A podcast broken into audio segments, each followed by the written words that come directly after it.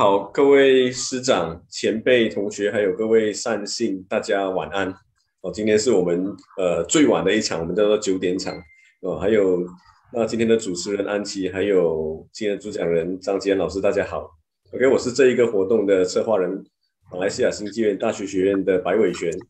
好，首先先谢谢大家的支持哦，报名我们这一场大马满天神佛的系列讲座。那这个系列其实是我们学生中文大讲堂课堂的一部分。那中文大讲堂其实是为学生而设。那我们的这个主题的规划，并不是以一个很高深的学术讲座为我们的定位，而是以一个比较深入浅出、呃有趣的方式来让我们年轻一代能够去发现议题本身的有趣性，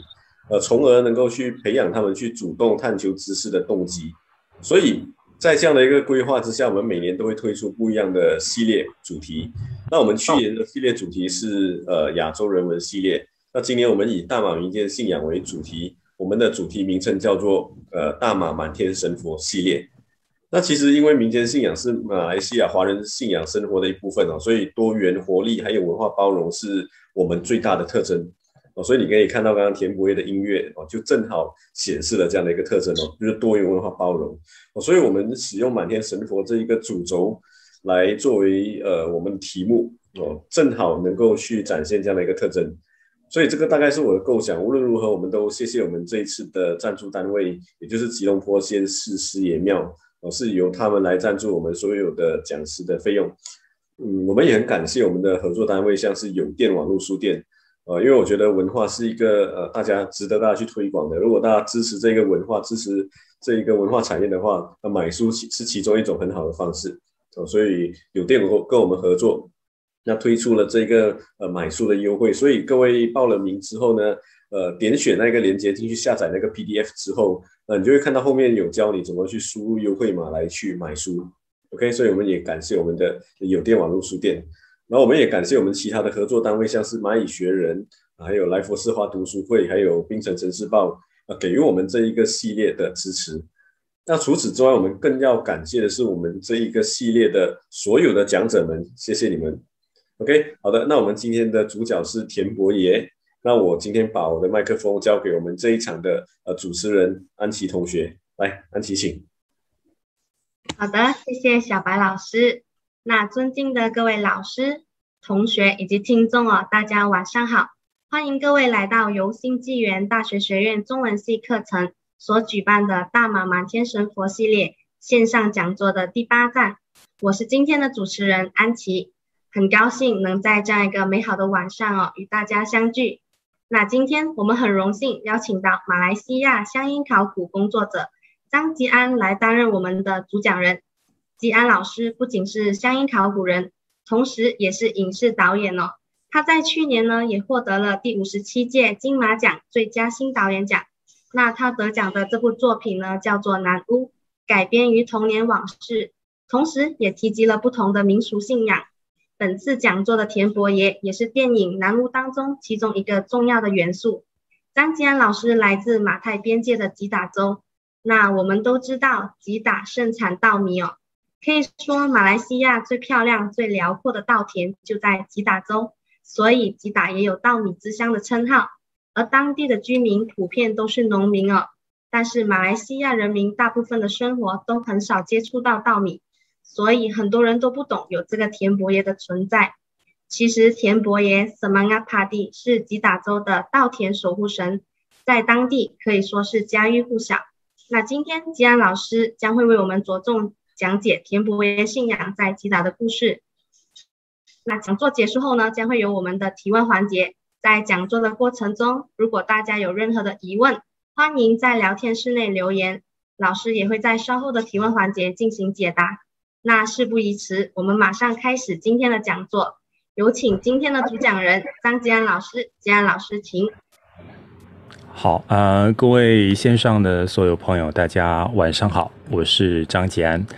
呃，今天这满天神佛来到，我不知道是来到第几集了，是来到第八场。第八场，OK。那过去可能大家呃都在线上听一些不同的一些呃讲者。诉说马来西亚跟可能有一些是国外的一些华人的信仰，那么今天我们这个信仰呢，基本上基本上会让可能会有产生很多的问题，比如说大家会问，今天这样的一个信仰，它是不是属于本土华人的一个独有的一个一个民间信仰的特色？那我本身刚才特别提到嘛，就是呃，主持人有说到，就是我来自吉打，那我的家乡其实基本上，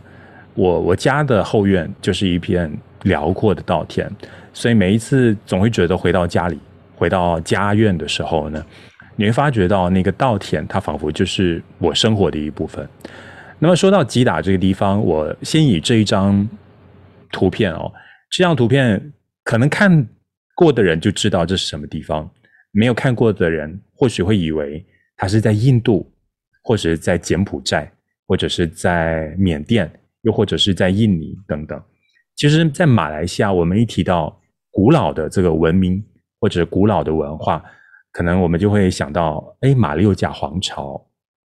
或者是其他。比如说像槟城哦，大家会觉得，因为槟城跟马六甲，我们知道是呃世界文化遗产城市，非常重要的哦，它也是我们马来西亚非常重要的两个文化古迹，同时也是这个非常重要的旅游景点。可是，一提到马来西亚最古老的文明的时候，大家似乎都遗忘了，其实这个古老的文明可以从这个地方说起。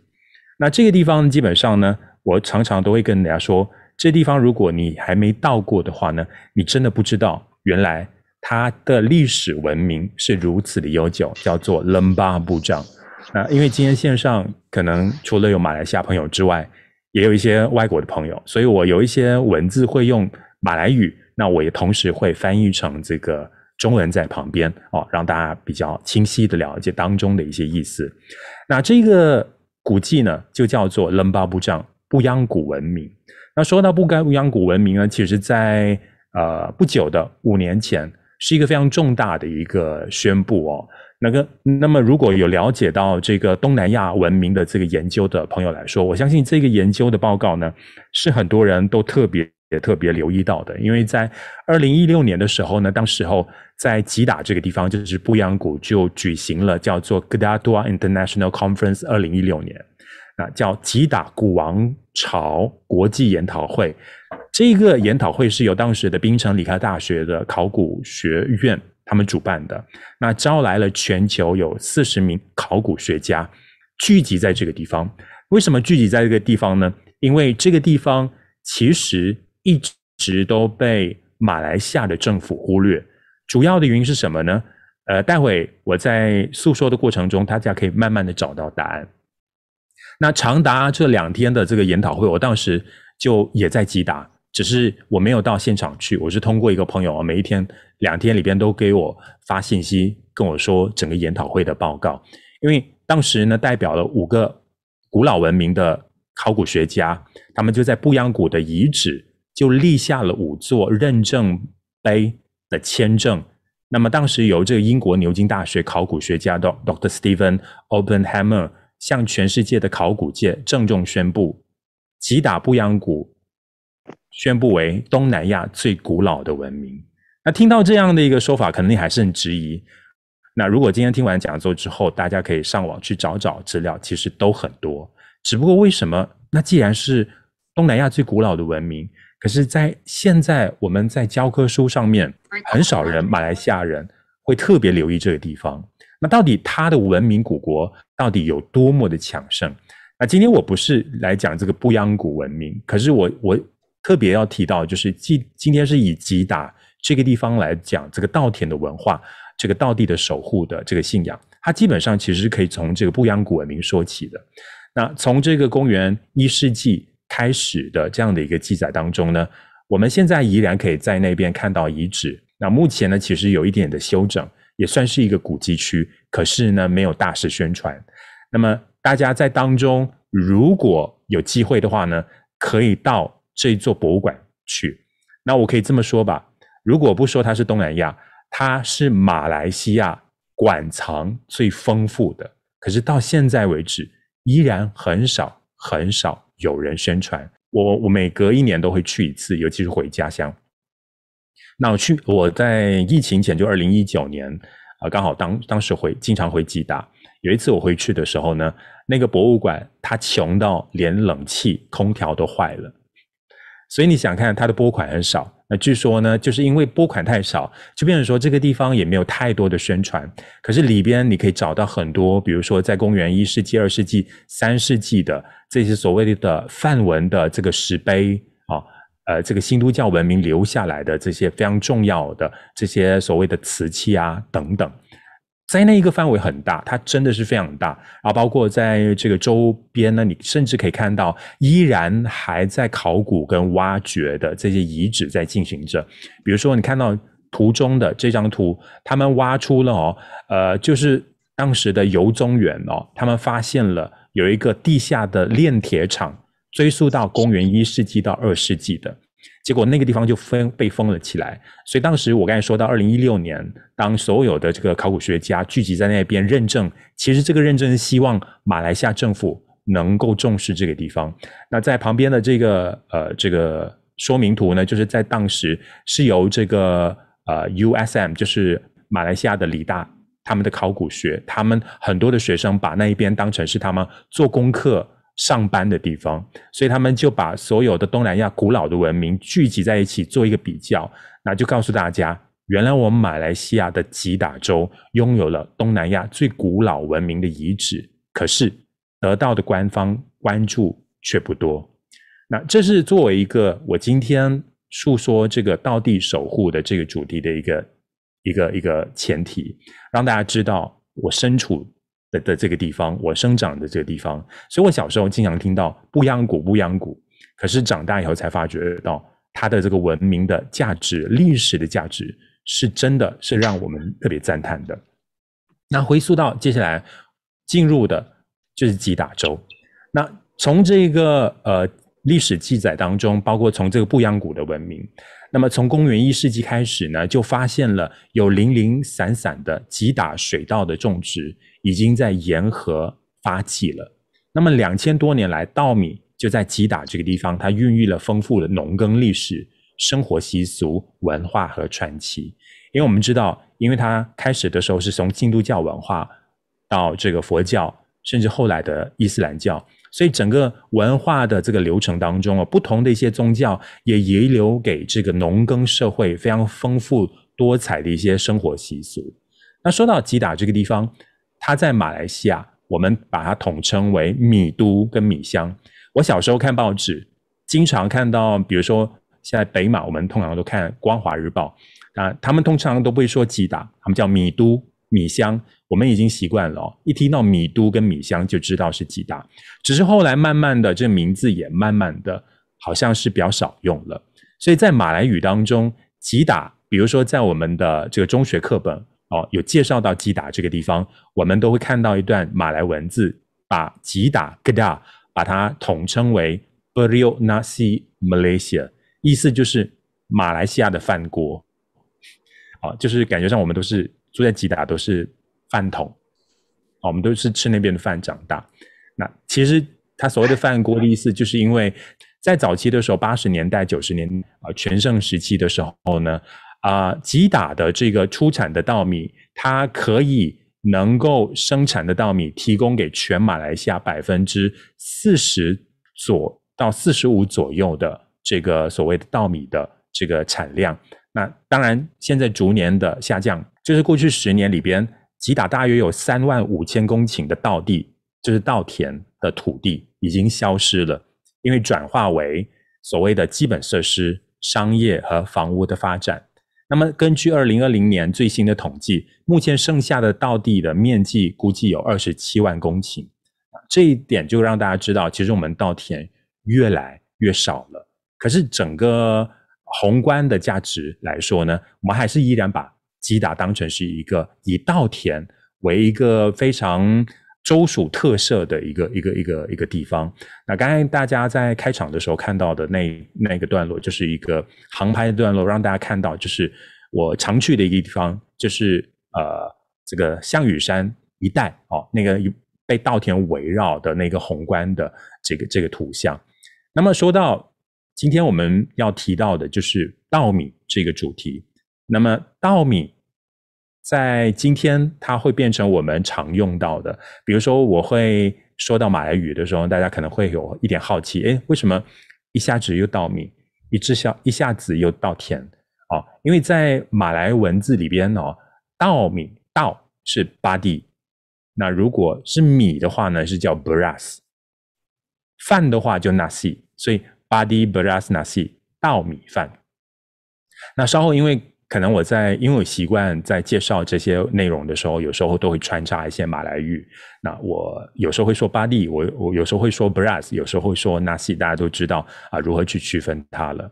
那吉打作为一个马来西亚米的一个非常重要的一个发源地之一，那么在当地的这个华人的这个目前从去年的这个数据来说，华人在吉打占了总人口的这个百分之十一点六啊，那是。算是吉打的第二大的人口。那么，一般上在吉打从事稻地的所谓的稻田的这个呃行业或者是维生的这个籍贯来说呢，是以福建闽南人、广府人跟潮汕人，就是所谓的潮州人为主。那么，今天我们提到的这个所谓的田伯爷，还有马来文的叫做 Semangambadi。那田伯爷一般上在吉打，我们一般上会听到的会有两个统称。一个叫做田伯爷，一个叫田伯公啊。比如说福建闽南话，我们都会听到惨伯爷、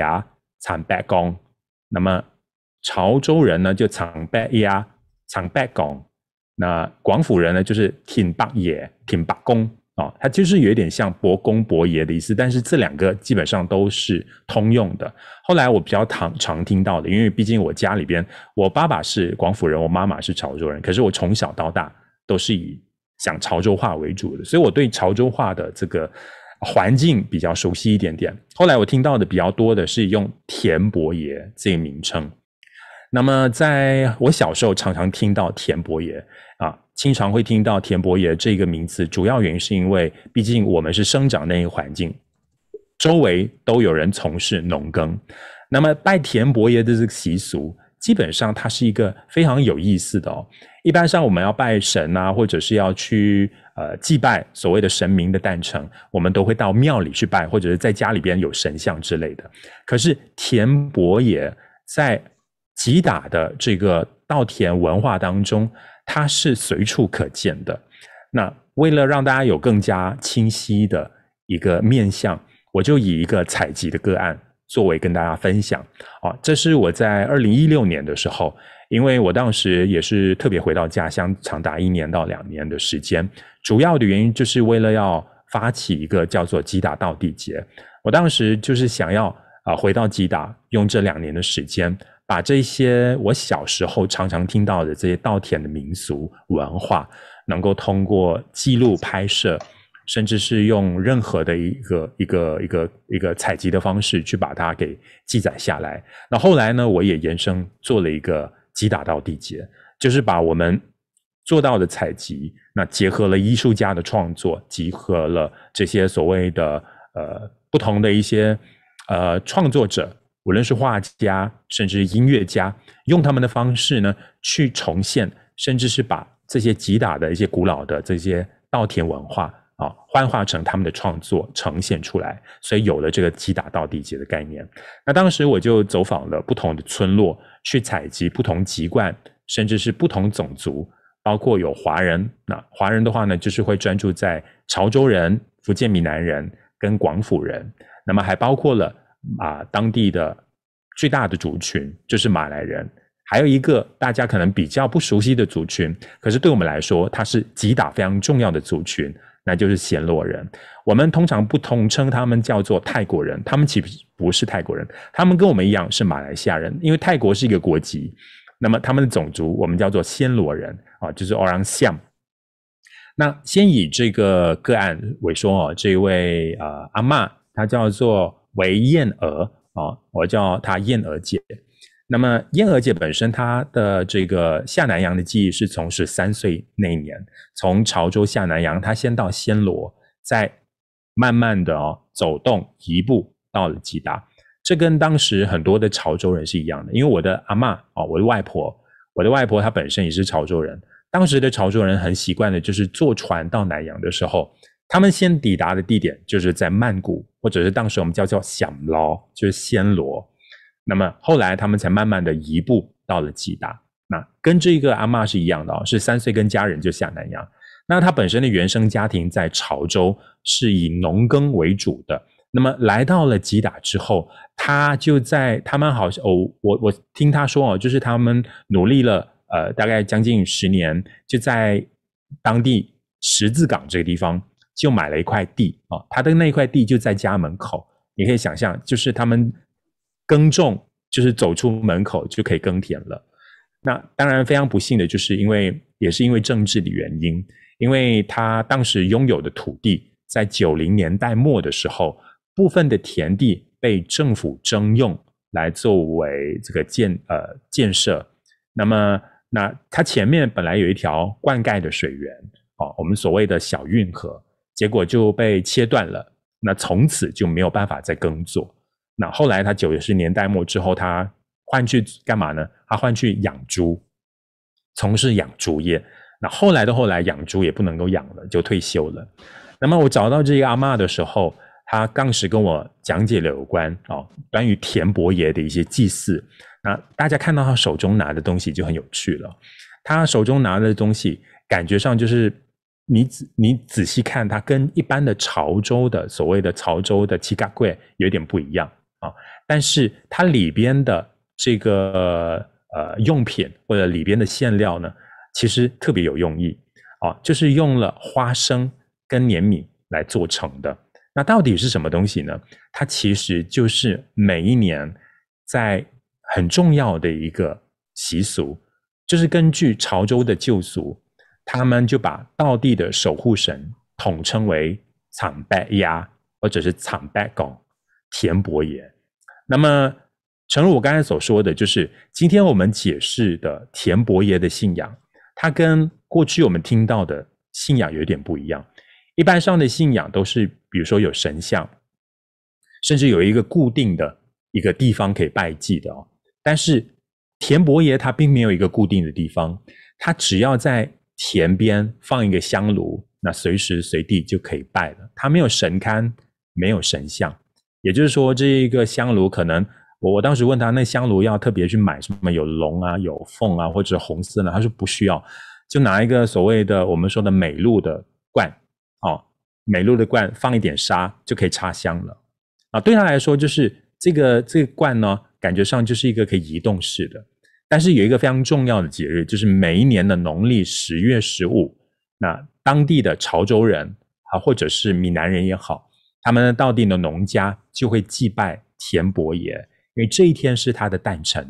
那么他们家里边有一个习俗，就是在九零年末年代之前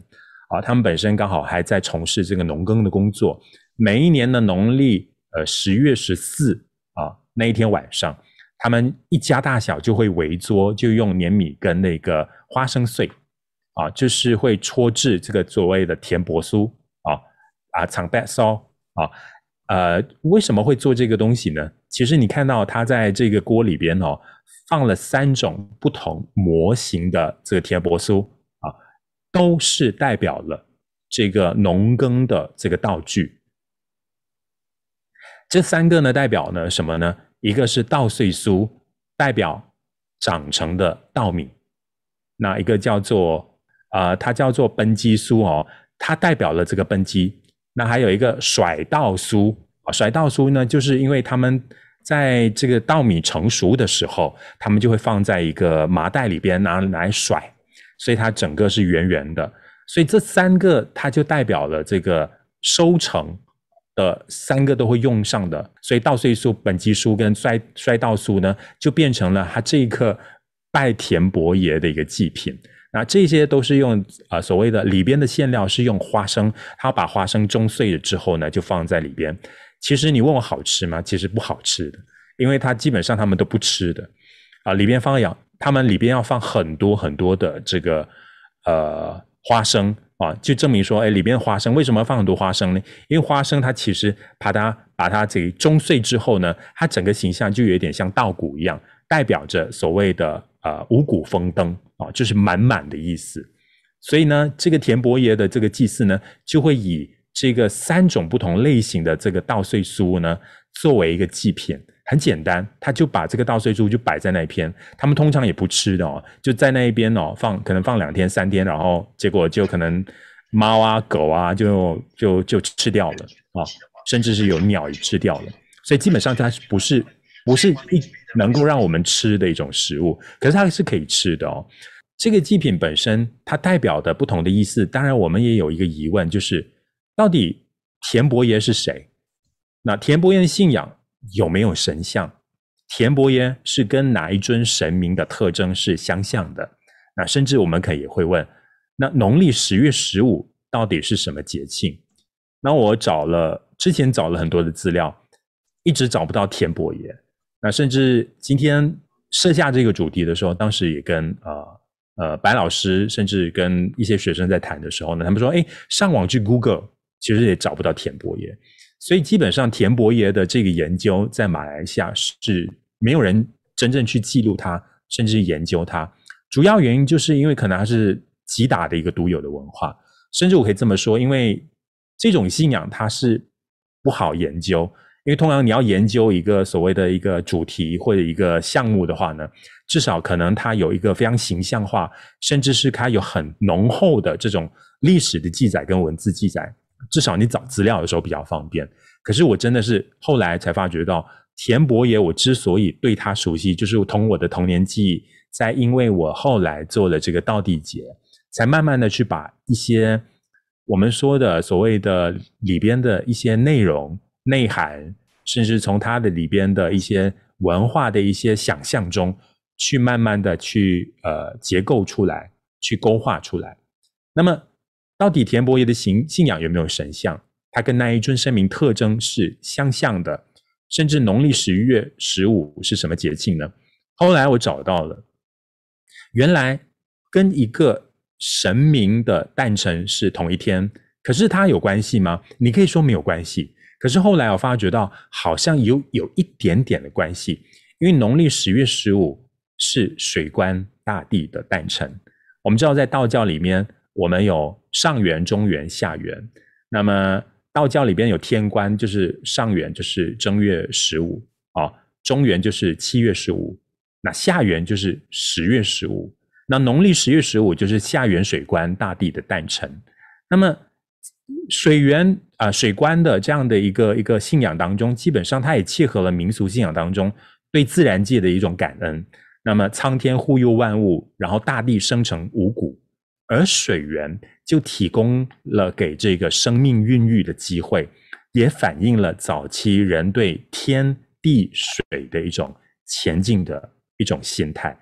那这是我个人在在把它做一个比较，跟做一个想象，甚至做一个牵连。但是这种牵连，你可以说我是一厢情愿的，可是你也可以说，它也许当中也有一些渊源。在相互的交流，而流通出了原来，诶，田伯爷为什么诞辰会选在十月十五呢？我问阿嬷也好，我问当地人也好，他们都说不出一个所以然。他们只只是知道，以前人都说十月十五就是要拜到地的田伯爷，那就有了这样的一个一个习俗。那至于他是否跟水官大帝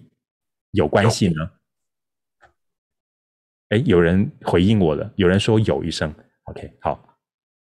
那我我只是因为用这样的一个一个对照，让大家有一个概念说，也许有关系，也许没关系。因为毕竟我相信，可能今天过后，也许会有人产生对这个田伯也有一定的兴趣啊，开始去做这方面的研究。我也希望大家有这样的一个意念去做啊，毕竟。可能很多人都在从事做，比如说拿督公研究啦，什么土地公研究啦。可是田伯爷的研究，目前在马来西亚还算是一个相当新鲜的一个点子。包括今天进来的朋友，也许在想到底什么是田伯爷。那么接下来我让大家看到的这个，这是呃，我当时在采集的时候，这个阿嬷，我就在他家里边，从早上到下午，就是要等他做这个稻穗酥，然后过程中我就跟他聊天。好，让也让大家看到一下这个稻穗酥的真正的样子是怎么样的。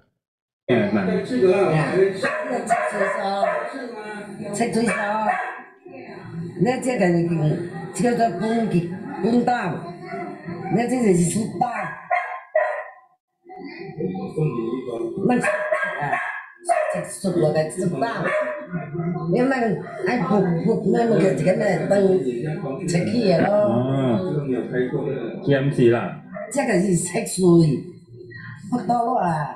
咱七个岁啊。嗯，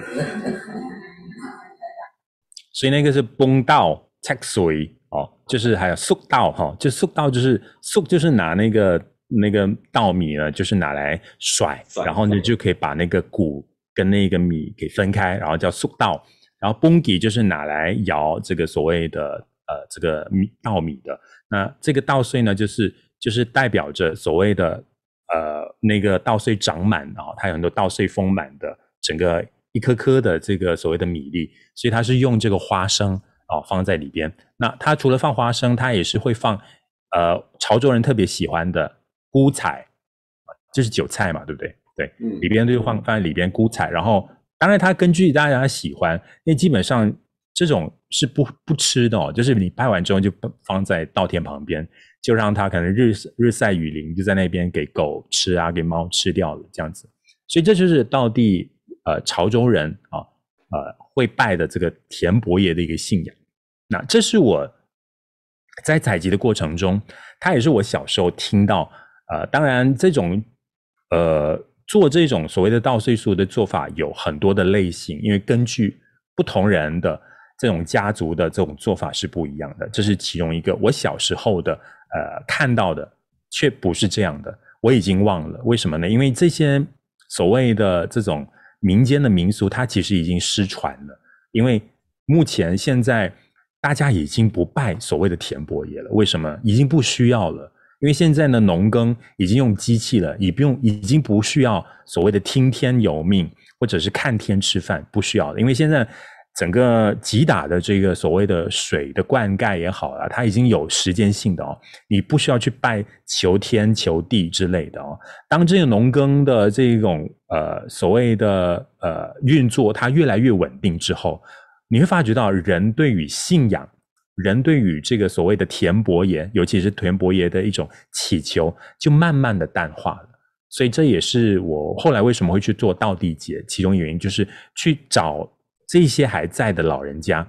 从他们的这个记忆当中去找寻一些脉络，去把这些给记录下来。那这是华人或者是潮州人的田伯爷的整个文化的这个形象的特征。那接下来，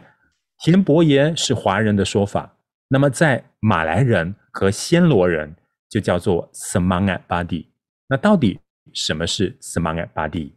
这三间小木屋，一般上如果你到一般的这些马来西亚啊各个乡村或者是甘榜的时候，看到这些所谓的新版或者是小屋子啊，你可能有以以为说啊，在吉打看到的都是比如说可能养鸡啊。又或者是放一些嗯杂物之类的，可是如果你在吉打看到这些屋子，你不要误以为它原本它其实是放杂物。后来当然也有人拿去养鸡，拿去养鸭。其实这个在吉打它有一个统称叫做 Jelapang Padi。Jelapang 的意思是仓库巴蒂是稻米。完整的一个说法就是稻米仓或者稻米库，又或者是放稻米的一个小房间的意思。那一般上我们都叫做 Jelapang Padi。那听起来好像是哦，以前应该是农耕社会，他们种了稻米收成之后呢，有一个地方去摆放。其实从字面上感觉上是理所当然，可是如果你了解了这个马来西亚，尤其是吉打的暹罗人。和乌来尤人哦，我用乌来尤人，就是因为当地以前我小时候，我们叫马来人是叫做穆拉尤哦，乌来尤人啊，后来我们就比较常用的是马来人。那这个暹罗人跟乌来尤人的道地的守护神，其实就住在这个 Jelapang Padi 里边。那后来为什么这些地方，尤其是这些屋子，都已经搬到了可能住家的这个范围？放杂物啊，甚至我有遇到是养鸡养鸭，甚至储存一些，总之是帮把它当成是杂物方来看待。那因为这个 Jelapang Padi 的文化在八零年代末慢慢的被禁止，那为什么被禁止呢？那诚如我刚才所说的，我会比较轻描淡写的告诉大家，因为政治的原因。那么杰拉邦巴蒂它慢慢的消失之后呢，这些的功能它已经不存在了，就搬回了家的范围，就变成了杂物房。可是它真正的原貌呢，我让大家看一下。那这个地方当然就是大家最近都会问我哦，什么时候可以带大家去爬山啊？哦，象屿山。那当然我今天不说象屿山，可是我要说象屿山在山脚下有一个非常重要的地标。这个地标呢，我每一次都会鼓励朋友，尤其是来到吉打的话，有时间一定要去象雨山的旁边的这一座叫做稻米馆 （Museum Body） 看一看。这个稻米馆是由我们呃呃，算是我们的其中一届首呃，其中两届的首相，就是马哈迪啊，他所创办的哦，他也是吉打人哦。我们马来西亚有两两呃，算是两位首相哦，这是一一位是国父，也就是敦古阿布拉曼，也是吉打人。那马哈迪也是吉打人。然后马哈迪在一九九零年代的时候就创办了这一座稻米馆，所以在我觉得这个稻米馆里边是馆藏是相当丰富的哦，里边有很多我们现在看不到的一些稻米文化，包括了后来我经常会都会去看那个，我希望可以进去里面看，尤其是里边有一个啊，据说是一九三零年代保留到现在的，当然它有一些院外貌已经粉刷过的，就是一九三零年代当时。置放在稻田中间的一个农家的哲拉邦巴蒂啊，它是长怎么样的呢？它是长这样的。那大家看到吗？旁边有写着 “Legends of Body Spirit” 啊，意思就是 Semangat Badi。那 Semangat Badi 是什么意思呢？Semangat 基本上呃，在直接的翻译的话呢，是叫精神啊，可是它真正的含义是神灵。那当然，，“badi” 就是稻米。说的就是稻米的神灵，可是你心里面可能也会问，诶，呃，在马来文化当中是会拜祭拜这些所谓的 Semangat Badi 吗？那诚如我刚才所说到，就是八零年代呃末之前啊，就是八七八九年之前。这些 Semangat Badi 基本上还算是盛行的，一直来到了九零年代之后，就慢慢的没落。我在小时候经常都会看到的，比如说在稻田中间啦，稻田中央就会置放了这个所谓的 Jelapang Badi，然后通常都是会它的门口是被可能一块板遮住的，是没有人可以进去里边的哦。我们小时候经常都会听到的，就是比如说某某的农耕农家。他们就会在里面摆了很多很多很奇特的东西，有放什么公仔啦，放什么东西也好，总之就是他们会千方百计的把那个地方呢当成是他们祭拜的地方。可是你心里面也会好奇，在当时的呃这个马来社会，他们如何是去崇拜所谓的 Semangat Badi 的？那这个 Semangat Badi 呢，在这个一九三零年代的整个造型呢，目前呢，它就置放在。呃，这个稻米馆当中，大家去到那边的时候，记得去看一看，因为它有很多的解说。当然，当当地的一些民俗文化里边，它还是毫毫无避忌的把它呈现在当中。毕竟它算是一段过去的历史民俗文化。那只不过现在在民间依然看到的机会其实不多了。那么，吉安老师，那个是门吗？它它是一个门吗？它刚刚那一张照片是，它是一个门。就是一个编织的那个，它编织的，它可以，它可以移开的，它移开的，就是移开之后呢，里里边就可以放一些祭品。对，当然后来很多人就是我看到一些电影哦，在比如说后来的一些电影，比如说甚至是一些马来电影哦，他们把 Rumah Badi 当成是呃农民或者是所谓的稻农休息的地方，其实是错误的。这些地方是不可以休息的，这地方是不可以人在里边睡觉的。你可以在那边坐一下子也不要紧，但是绝对不能够召唤一些朋友啦，或者是三五个人就坐在那边喝咖啡、喝茶。后来我看到电影的这种描绘，基本上你会发觉到这种文化连马来社会自己本身其实都不懂。其实这个地方是不能够聚集人的，只能够允许这个呃家族本身、这个稻农本身他们在里边放一些祭品来来祭拜的。那这就是所谓的支拉邦巴蒂里边的拜祭的这个神灵呢，叫做 “Samang 巴蒂就是所谓的稻米的神灵。那么，因为刚才我特别提到嘛，就是因为我在二零一六年，就是为了要做那个稻地节，就开始走进的乡下跟一些村落去采集不同的一些农民的口述。那么在采集的过程中，我们就慢慢的还原这些所谓的民俗，比如说他们在。啊、比如说在开田的时候应该做什么？比如说要置放这个直拉邦巴地的时候，应该怎么去摆放？里边应该去怎么样去呈现出当时候对这个神灵的一种祭拜的方式？每一次在开田，我们所谓的开田就是 Buka Bendang 啊，Buka Bendang 就是开田。所谓的开田，就是你在开始新一季的这个耕种之前。你不能随便哦，我今天可能犁完田放了水，我就可以开田了。不是，以前的这个早期的，无论是暹罗人或者是马来人也好，他们有一个 Buka Bendang 哦，Upacara Buka Bendang，仿仿佛就是一个开幕仪式。那么后来这个仪式也影响了华人哦，它就叫做开田，我们叫开开田哦。这个开田的这个祭拜呢，基本上呢，它有一个非常。呃，慎重的仪式，一定要准备五种的祈福的贡品。那么大家在图中看到的祈福贡品，也是我们做了当地的采集之后呢，就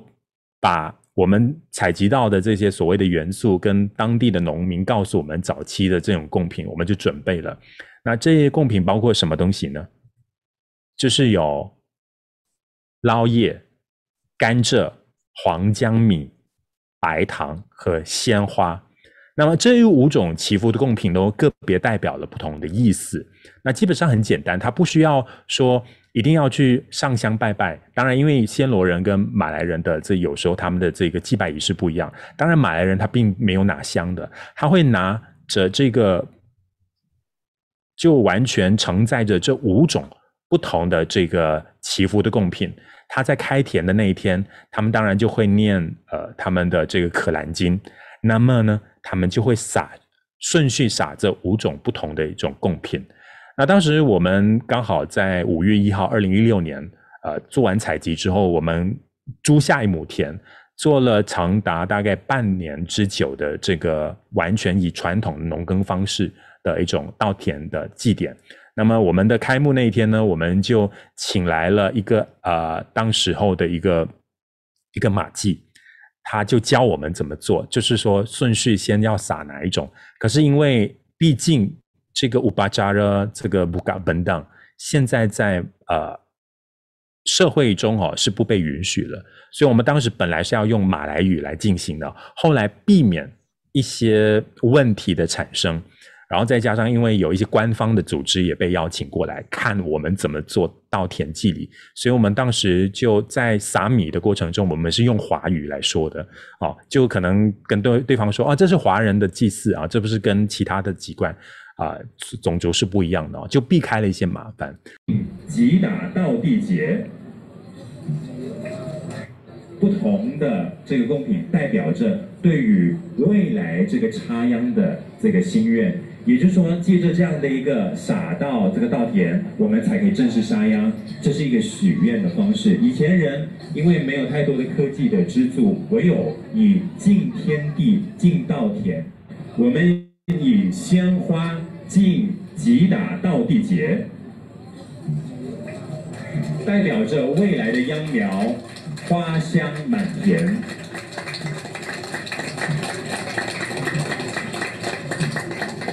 接下来，我们以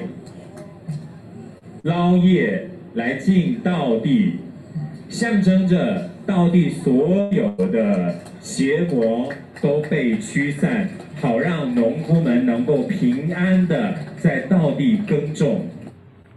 好，因为很长啊，因为整个段落，所以我们是顺序啊，从花。到这个捞叶，因为捞叶在马来民间里面相当重要，就是它有驱邪、呃赶邪气的一个非常重要的一种植物。那过后呢，有黄姜米，有白糖，有甘蔗哦，它有不同的一些用意。那我这时候让大家看到，就是这个是我们在二零一六年，我们结合了这个呃道地的文化，还有这个田伯叶的文化，斯玛嘎巴蒂做了长达半年的一个击打道地节，从五月一号一直到呃九月十六号。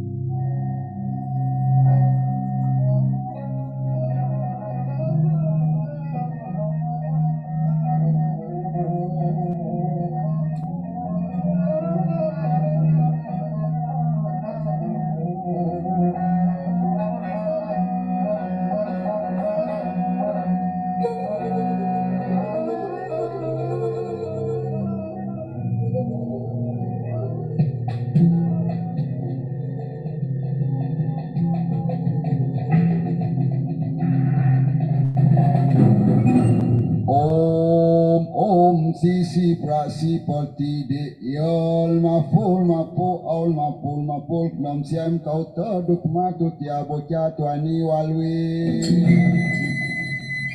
Le bun, te dam, plăcut, plăcut, duc ma de fiu, plăcut, am pa-lian, ba-di, ma o, som-se. Aleluia!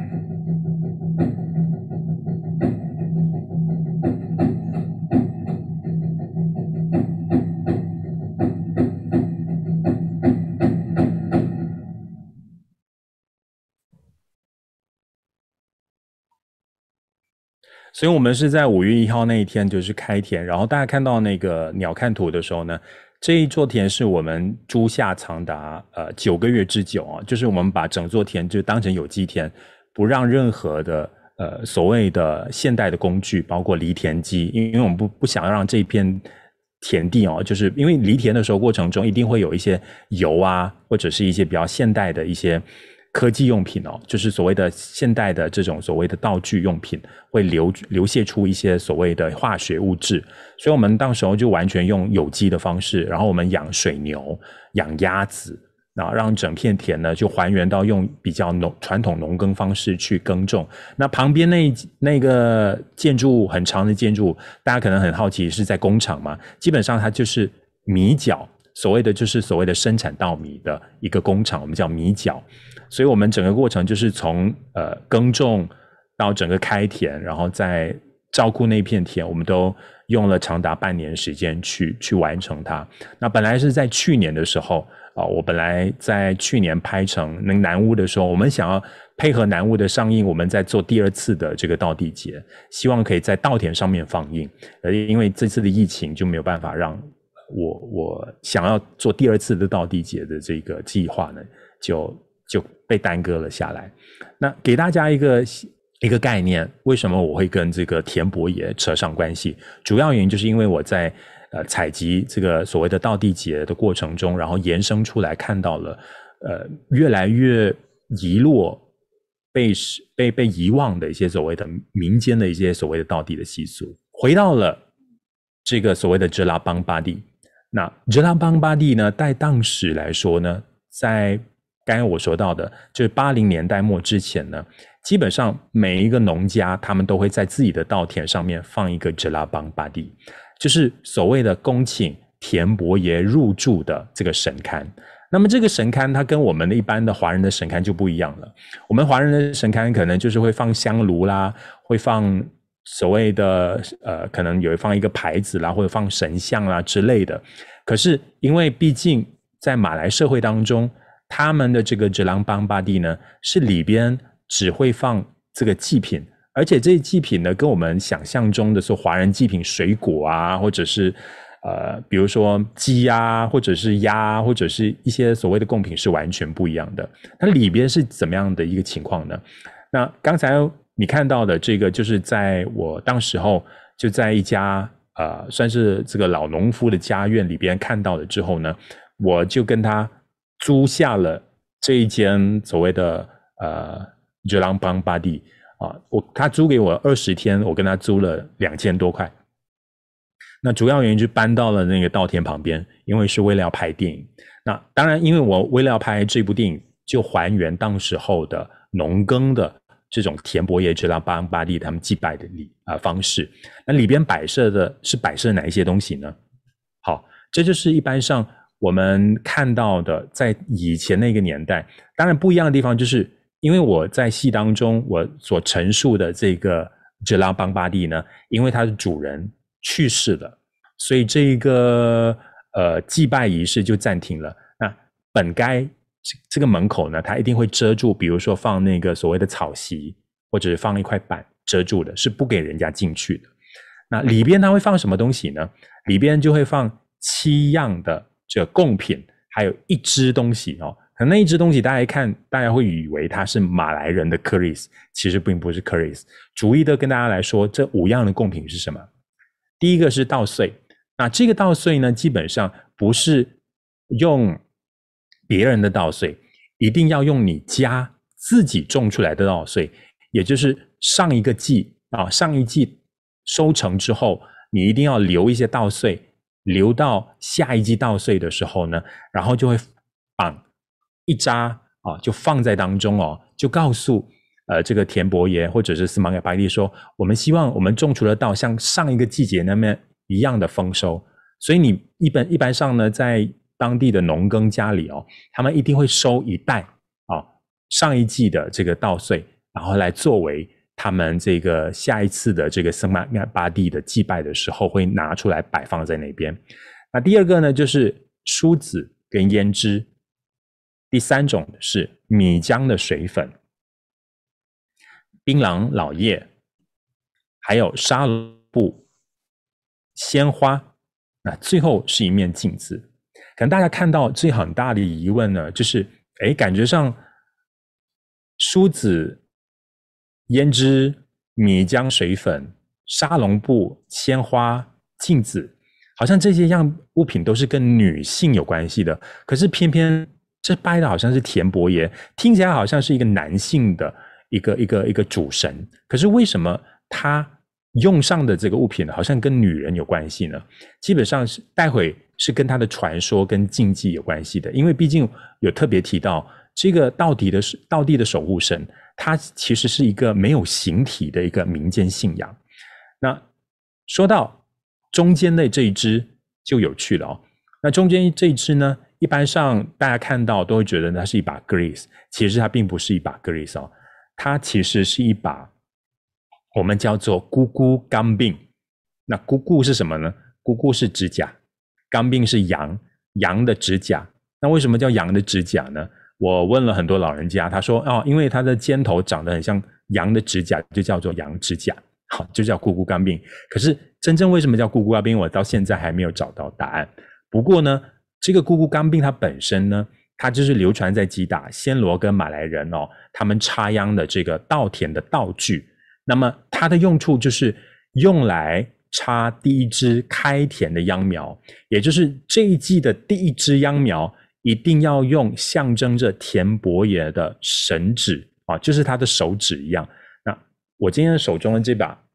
就是这个可能给大家看的比较靠近一些些。它起先其实它前边就是非常尖的哦，就是这里呢就夹着那个秧苗，然后插下去。那基本上按照原理来说，啊、这个非常有帮助。为什么呢？一般上你插秧苗的时候呢，如果你用手插，你是没有办法估计它要插多深。那如果你要插秧苗的话呢，它其实插下去的时候呢，它有办法估计，如果水多深，它就可能预估那个秧苗插不能够太深，因为插太深的话呢，它长的。出来的那个秧苗就不漂亮，所以基本上你可以说它是一个富有这种所谓的神话色彩，甚至信仰色彩的一个道具。可是另外一方面，它却富有了啊、农夫本身他能够预估如何去预算要插多深啊、因为当这个秧苗就夹在这里的时候呢，它一插下去不能够插太深啊、插太深的话呢，就避免那个秧苗长得不漂亮。啊，这是他们的这个农耕的一个所谓的呃常态跟农耕的一些常识。这个把柄哦，其实它其实是依据了 Chris 的一个一个雕刻的方法。那这把是一九三零年代、四零年代左右的哦，后期的就是变成塑胶的、塑料的哦，已经越来越改进了。当然，后来现在其实没有人在用这个东西了。所以大家看到这个图中哦，呃，那个农夫他在插的时候，他其实就是拿着一撮的那个秧苗就，就夹着它，然后就往下插啊。基本上它就是可以预估要插得多深的意思。好。那这是所谓的咕咕钢柄，所以大家千万不要误以为它是一把 Gris，它其实就是一把所谓的农耕的道具。一般上呢，刚才我们说到这个哲拉邦巴利，它门口一定要紧闭着，为什么呢？因为避免外人入内骚扰而触怒这个所谓的田伯爷，所以一般上这个地方哦，它其实是不允许在里边嬉闹啦。在当时候的这个马来社会呢，他是不允许人家进去里边，因为他们也生怕你干扰了、触怒了这个田伯爷，那下一季或者是这一季的稻田就种不成了。然后插秧前后或收成之时，他们都会选择在某个星期四晚上。那大家可能看到后面，大家可能会觉得我写错了。星期四晚上，星期四在马来语叫做 Kamis，可是我写 Malam Jumaat 哦，其实在这个。呃，穆斯林文化当中哦，星期四晚上他们是叫做 malam juma，他们不叫做 Malam kamis。所以呢，如果你听到，比如尤其是吉打人跟你说啊，Kita bertemu di malam juma，然后你不要去星期五晚上见他，你就爽约了。他跟你说 malam juma 的意思就是星期四晚上啊，不是在星期五晚上。所以呢，他们有一个习俗，就是会选择在星期四晚上。按一场所谓的皮影戏的酬神明，哦，这个所谓的插秧前后跟收成之时，如果你有钱的话，或者是比较可能家庭或者是所谓的这个家族比较显赫，或者是比较有钱的，他们可能就是插秧前开田礼会做一场，啊，开田之后又做一场，收成的时候又做一场。那一般上大家可能比较普通的这种农耕的家庭呢，他们都会选择在收成的时候。又或者是在插秧前啊，去做那么一场。那家里比较有钱的，可能就会做三场之类的，就是要演一场皮影戏。那么除了皮影戏之外呢，当然暹罗人呢，他们还会有一种，他们还有一种仪式叫做 Tarian Menora。稍后我也会让大家看这种民间的这种舞蹈的祭祀。那么这个习俗当中还包括了刚才我们看到吉拉邦巴蒂里边。所有的祭品，所有的贡品呢，基本上你可以摆在那边不动。可是其中，槟榔老叶跟鲜花每天必须更换，还有每一天晚上，只要这个所谓的过了这个七点四十五分之后到晚上哦，你可以选择哪一个时段呢，就可以点干文烟啊，来算是熏那个吉拉邦巴蒂啊，就是让这个吉拉邦巴蒂变得更有 semangat 啊，所以你个。你会看到，在马来民间文化当中，干文烟算是一个非常重要的哦，就是无论是民间祭祀也好，甚至是他们让驱魔啊、驱邪啊，他们都会用上这个所谓的干文烟，所以这是当中的习俗跟禁忌。也许大家会问，为什么里边会有胭脂水粉，会用上沙龙布，用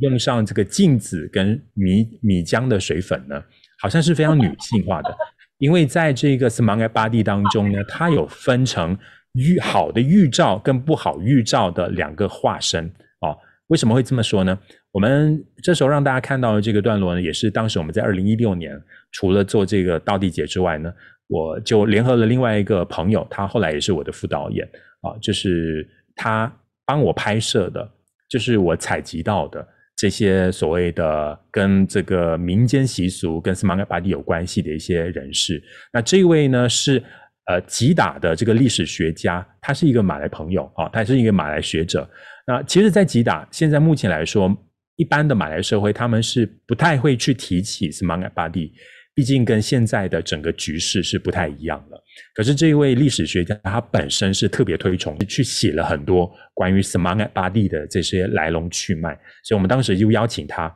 来讲解啊，Semangat Padi 当中啊，一个非常正面的化身，竟然不是一个男的，是一个女的。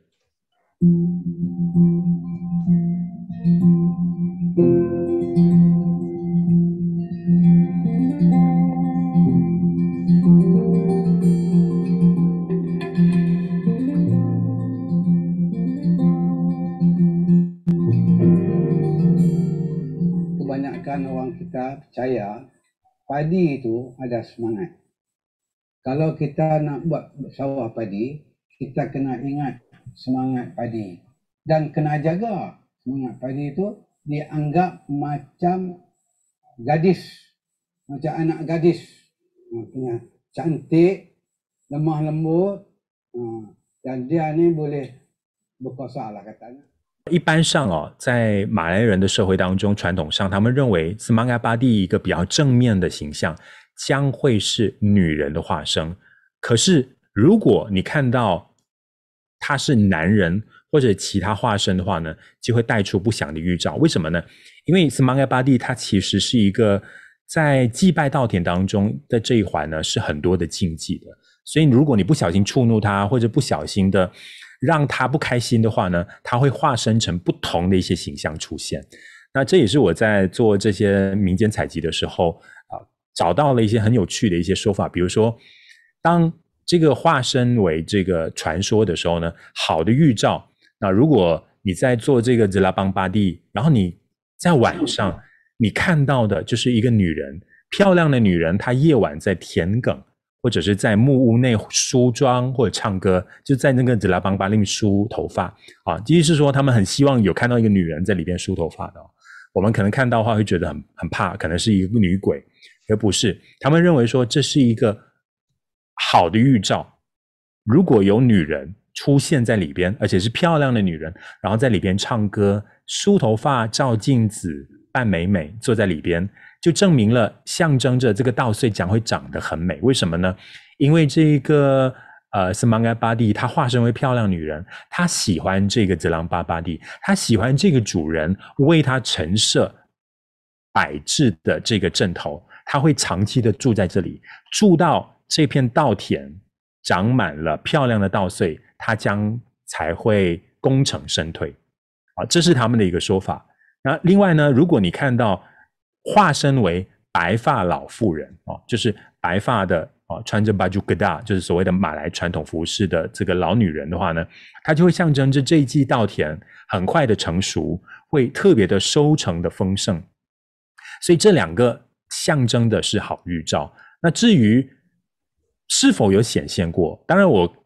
问到的一些老人家，基本上说啊、他们有听过啦，就是晚上有听过。他们看到的话呢，通常都是静静不说啊、他们都是觉得会是一个比较吉祥的好预兆。可是他们也分不清到底那一个是人，还是所谓的 Semangka Padi。那在另外一方面，相反的来说，是不祥的预兆。如果这个 Jelapang Padi 发生什么事情呢吉拉邦巴蒂如果里边或者是在他们稻田那边，他们看到有眼镜蛇在这个稻田那边游动，或者是出现在这个吉拉邦巴蒂然后发现晚上会出现黑色的水牛，那基本上水牛的皮肤它其实。也不太黑了哦，基本上是偏褐色的。但是如果你遇到的晚上是一一头黑色的水牛，我我曾经有问过他们一个问题：那如果水牛是钻进泥泥土里边，那如果夜晚看不清楚，当然水牛是黑色的。他说不一样的，不一样的，黑色的水牛是整头是黑的。那或者是旁边看到大象啊，这这个化身为大象呢，基本上是在象屿山那边的传说哦，就是那边的当地的道。稻田的这个习俗，他们很有传说中，就是如果有梦到可能稻田出现大象啊，或者是稻田里边真的是有看到大象的幻影啊，啊，那就是不祥的预兆。那甚至他们看到有人，尤其是一个男人，长得很长的胡须、长长的头发，出现在你的稻田的范围，甚至是 Jelapang Padi，或者是拿着白色拐杖的老人，这些。都是不祥的预兆。那到底他为什么不祥呢？一共有四种的可能。一个就是田伯爷被触怒了，他生气了，可能他可能被干扰了，或者是对你的祭拜的东西不满意。那第二个可能就是有虫害，比如说有福寿螺啊，或者是有一些虫害的发生。那第二、第三种可能就是旱灾要来了。那第四种，那更大的可能是你你的这片田被人下了降头。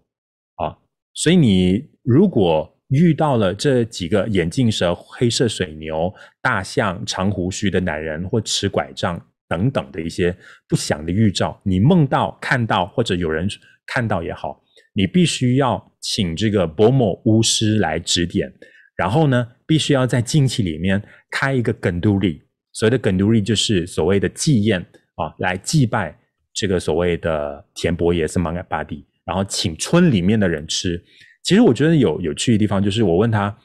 所所谓的肯杜利是为这个什么盖巴蒂而做的，还是真的是要宴请村里面的人？他说一定要宴请村里面的人，为什么呢？因为如果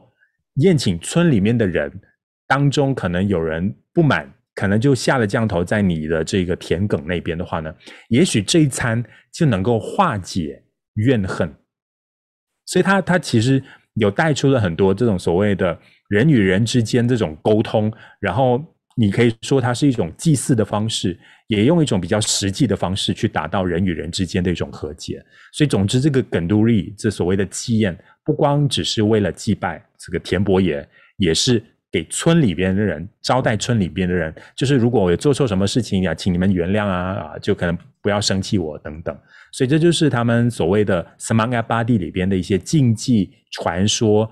好，那总的来说呢，就是 s a m a n g a b a d i 在吉达，或者是田伯爷在华人的信仰当中，呃，它其实呈现出了三种，呃，对我来说，这个信仰里边它是没有固定形态的一种信仰，也就是说，它是完全没有让你看到它是有固定的神明的神像的色彩，然后它是迁徙移动的守护神。怎么说呢？因为通常这个 Semangabadi 呢，你只要中了这一季。呃，丰收之后呢，你就要演一出所谓的皮影戏，然后送他走。为什么呢？你送他走之后呢，他据说会回去所谓的暹罗。他回去之后呢，你下一季再把他请回来。那可能你我我不知道，我就问过一个问题是：那你下一次请的那个田伯爷会不会是另外一个田伯爷？诶，说不定的哦，是可能今天请来的是 A 田伯爷。下一次请的是 B 田伯爷，下一次请的是 C 田伯爷。总之，他就是迁徙移动的守护神，他不会跟你待得太久的，他只是负责照顾你这一季的稻田。那他的任务完成之后，你必须要送他走，下一次才请他过来。那么从这样的一个信仰当中，你也发觉到 Semangabadi，它其实就是所谓的尊崇万物皆有灵性的。所以为什么你看稻农都有一个禁忌？就不能够把出现在你稻田里面的所有东西，无论是昆虫、生物也好，当然昆虫你可以用所谓的昆虫是有害的，我所谓的动物就是可能蛇啊、鱼啊，或者是其他的一些动物出现在你的稻田当中，你都不能够治死他，或者是打死他，你可以把他赶走。所以他们认为说，这可能都是 Semangabadi 的化身，给你一些警惕哦，可能你这片稻田会有什么事情等等。所以这就是我觉得在田伯爷跟 Semangabadi 的这个信仰当中，他带出了无固定形态的一种信仰，迁徙移动的守护神，跟尊崇万物皆有灵性的一个一个形态的想法。这接下来有两种，就是在这个开田仪式 Semangabadi 暹罗人哦，接下来是两种是暹罗人的做法。那暹罗人他们。本身的这个文化当中有一种叫做 Tarian Menora，那这个 Tarian Menora 如果大家呃有去过曼谷去拜四面佛的时候呢，就会看到一种舞蹈，就是所谓的在四面佛前面跳的舞舞蹈。可是它传到了这个呃南方来，它也孕育出另外一种形态，它也结合了马来音乐跟马来文化，所以暹罗人的这个 d a r a m Nora 里边，它保留了这个暹罗人的这个服饰。但是里边呢，它也放进了这个 Semangabadi 当中。那么主要呢，他们都是比如说在该开田祭礼的时候呢，就会在稻田上跳这一个舞蹈呢，就是来供奉所谓的这个所谓的 Semangabadi。那这一支舞蹈呢，基本上呢，在一般上的这个民间祭祀里面蛮常见的，无论是婚礼，无论是宗教的庆典，那甚至是所谓的开田祭礼。都会请所谓的 Tarian Menora，那当然 Tarian Menora 在吉打那边呢，它后来演发成什么呢？它其实又又有一点像我们的独中一样哦。我们独中有醒狮团，哦，就是严家严户去采青。那么在吉打那边有一些呃学校，他们是所谓的暹罗人的学校，就是它有点像国民型中学，但是可能里边呢大多数都是暹罗人哦，所以他们都会成立自己的 Tarian Menora 的这个团队。那在二零一六年的时候，我就特别邀请他们过来，就是配合这个开田仪式，就跳了一支祭拜祭祀这个所谓的 Semangat Padi 的一一支舞蹈。那大家可能看到这张照片会以为这是在泰国拍的啊，其实不是，这就是在我家附近的一个村落，叫做 Kampong Lamban，他们自己其实建了一座寺庙，然后他们有自己的寺庙、自己的学校、自己一个非常完整的一个社区。然后平时呢，他们就会在呃那个寺庙旁边呢、哦、就练习啊、寺庙旁边就是他们的学校，那么他们就会练习这个所谓的 Tarian Menora，因为随时随地都会被邀请啊、只要什么祭祀活动，他们就会出队。去表演。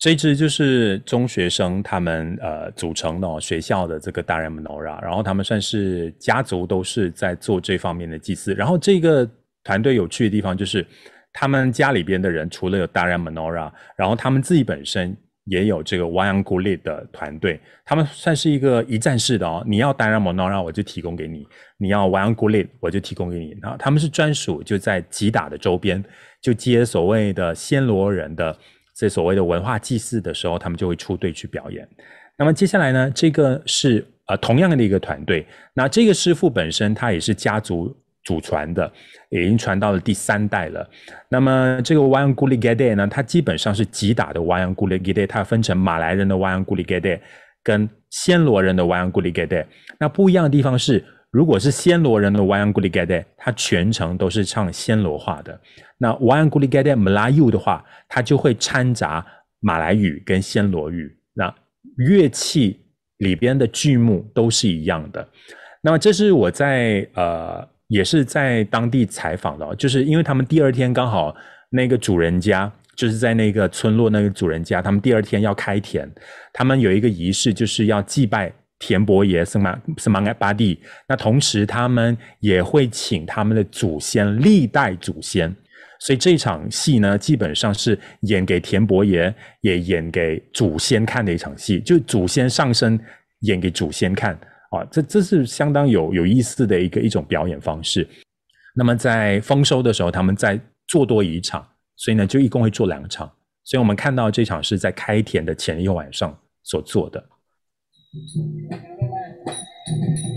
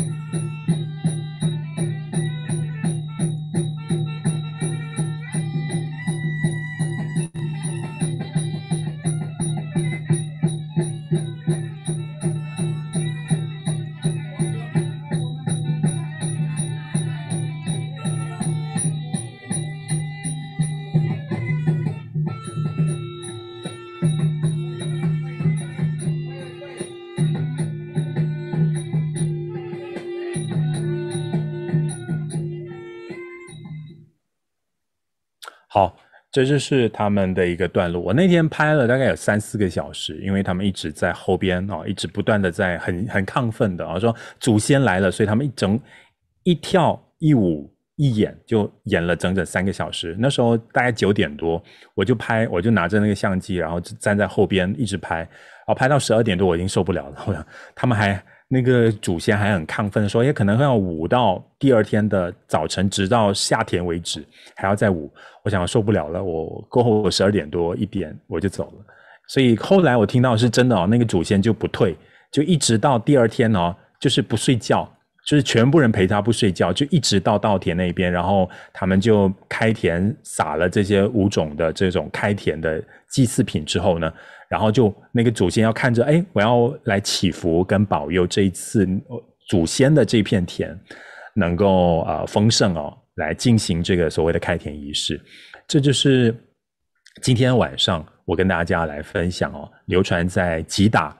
呃古老的民俗，从华人的这个田伯爷到马来人跟暹罗人的斯玛盖巴蒂的一些文化呃习俗的一些流传的一些面貌。啊，大致上我先。把这个段落说到这里哦，可能接下来大家有一些疑问可以发问，然后我们一起来交流。谢谢大家。那我相信大家都还意犹未尽哦。那从吉安老师的分享哦，可以看得出吉安老师跟这片土地的连接是非常深厚的。那接下来就到我们的提问环节，大家有任何问题的话，欢迎在聊天室内留言，或者你们也可以按下你们屏幕右下键。啊，举手的功能哦，跟老师来进行一个开麦克风的提问或者交流。那我们看到留言区哦，非常多的问题哦。那老师，我呃这边就是有一个问题，就是啊，星期四晚上哦叫马拉姆马哈罗，那星期五晚上叫什么？呃，通常我们没有，就是就是马拉姆祖马，就是星期四晚上嘛。如果是呃，祖玛，我们通常都没有特别去提它啊，就是可能我约你在祖玛安马拉姆，对啊，马拉姆祖玛安是星期四晚上，祖玛安马拉姆是星期五晚上，哈哈哈。对，好，那下一个问题就是啊，请问下次请田伯爷的时候，就是是否有一些仪式？什么？什么，请什么？请田伯爷的时候，就是会有哪一些仪式？请田伯爷有什么仪式？呃，其实你是说华人的田伯爷吗？还是马来人的是马盖巴蒂？啊，这位这位观众在吗？如果 OK，我说如果是华人的田伯爷，那根据我采集的一些对象告诉我说，他们其实没有特别的请什么仪式，就是。比如说十月初十早上，他们做完这些所谓的稻穗酥之后，就摆在那边就拜拜啊，就是可能就祈求啊这一季的稻田顺顺利利啊之类的。他没有什么的，华人的田伯爷是比较简单的，他不像马来人或暹罗人会建立做所谓的这拉邦巴蒂类似神龛一样，然后要供奉他啊，从开田那一天开始一直到呃收成。他整个过程要特别好照顾好这个所谓的 Zera Bangpadi。那老师，那个电影中的田伯业之舞，你要等下才回答还是现在回答啊？就这边有关、呃、是哪哪里呢？什么问什么问题？是问啊，电影电影中哦，田伯业之舞使用的音乐哦，是当地的民谣吗？还是电影特别制作的呢？哦，这一首呢是我们用了 Wayang Kulit Gedek 的音乐，然后演唱人是我们找来的呢 Wayang Kulit Gedek 的师傅。那么这个咒语呢是我们采集到当地的这个所谓的咒语啊、哦，它其实是它会出现在这个 Wayang Kulit 里边。然后其实也，它那一段那一段那一段歌谣唱的就是呃，这个田伯爷出现的时候，他会化身为大象，化身为水牛。啊，化身为蛇啊，它就是刚才我们说到的，就是不祥的预兆。它换化身为蛇啊，呃，大象啊，或者是老虎啊，啊，这些都是不祥的预兆。所以刚好这首咒语当中就唱到了这一段，就是当田伯爷他生气的时候，他就会告诉你这一片田已经被下诅咒了，然后他要把这片田的所有的呃这些诅咒给去除掉。可是。当然，另外一个代价就是，当他去除掉这些诅咒之后，这片田种下的秧苗就干枯死了。对，所以刚才我说到，就是当有出现这种不祥预兆，你的稻田会死，可能就是因为这一片稻田被人下了诅咒，或者是会发生一些呃祸害啊等等啊，所以你必须要去做所谓的肯杜力或者是所谓的这个祭宴啊，去去去去祭拜这个田伯爷，然后请示他是否应该啊、呃、再重新种过啊之类的。对老师，呃，就是就还有很多化身嘛，这样是不是只有女性的化身才是好的呢？或者是对对，我我我我就很好奇，我我那时候问那个历史学家，我说，呃，为什么只化身为女女性才是好的化身？他用了一个非常有趣味的方式，他说，因为女人比较温柔，对，女人比较温柔。当然，我当时也有很多想法，说，哎，是不是因为以前。呃，的社会是母系社会之类的，我也有一些想法问他，他说可能你们想的太复杂了。可是，在我的诠释里边，他觉得女性就是温柔的、美的，因为种稻田本来你希望是要祝福这片稻田，然后要让这片稻田长得美，就像女人一样美。所以，总之，你看他拜祭的东西就是胭脂水粉啊、梳子啊，呃，这个。水粉啊，就米浆水粉啊，花、镜子等等，就是好像感觉上我他们只是希望，只是希望，呃，住在这个吉拉邦巴蒂里边的是女人，而不是男人。可是他们传说中就觉得说，原来这个吉拉这个什么巴蒂，它可以化身很多不同的形象，也就是说，它是雌雄同体，它也可能是动物，也有可能是人类。什么东西都可以变成的，总之它变成不一样的东西的话呢，就代表不一样的东西。所以他们有很多很多的说法，基本上我也是没有办法，因为每一个人的说法，因为毕竟它是算是在 Semaya Padi 里边，它是一个很口传性的一种民间信仰，它没有一个，它不像我们华人的神明，就是一个形态，你你长怎么样就怎么样啊，呃，或者是你的神明的这个形象已经固定了，没有 Semaya Padi 它就是没有没有固定形象的，它可以是。女人，它可以是老人，它可以是动物，它可以是蛇，什么都可以的。可是，在他们的观念里面，只有如果梦到或者是有人看到是女人或者是老女人，这才是吉祥的预兆，其他的就是不祥。哦，原来是这样。那老师刚我听就是呃有讲下降头嘛，就是关于田的就。好像第一次听到关于下降头可以呃下在田的方面，就比较好奇。嗯，有的，因为因为那边那边的人呃都会有这种妒忌心吧。可能你上一季的那个稻田特别丰收，你上一季可能你的稻米卖卖的特别好，你你你可以想象，因为当地的所谓的稻农跟稻农之间大家都在竞争。如果我的我这一季种的不好。我也我可能我的米卖的价钱不比你好，那你下一季可能就是哎，我妒忌你哦，所以我就会找人来下降头在你的稻田，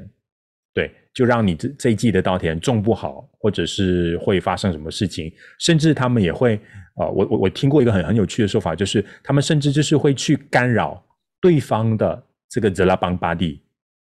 就是可能在晚上会做一些东西啊，让你的吉拉邦巴蒂里边的摆设可能。弄乱你的摆设啊，或者去搞混你的一些摆设品等等，所以它就是有一种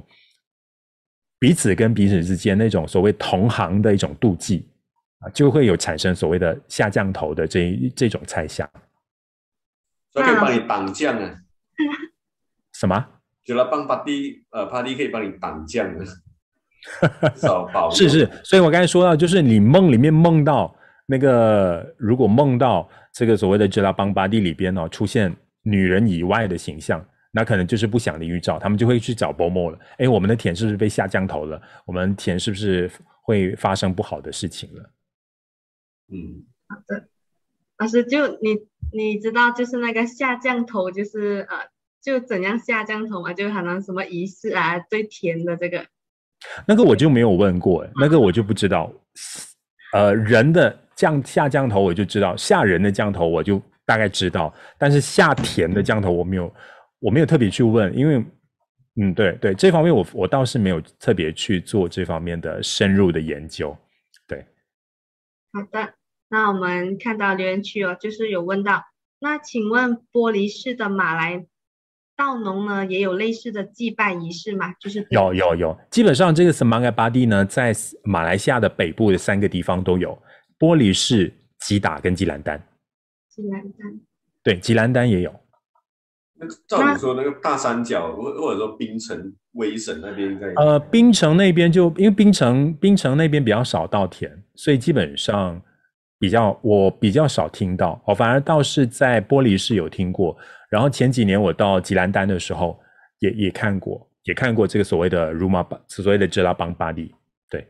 所以大家下一次去玻璃市或者吉达，或者是去吉兰丹的时候，看到门口。有这些小屋子哦，你就问他，哎，这是不是哲拉邦巴蒂？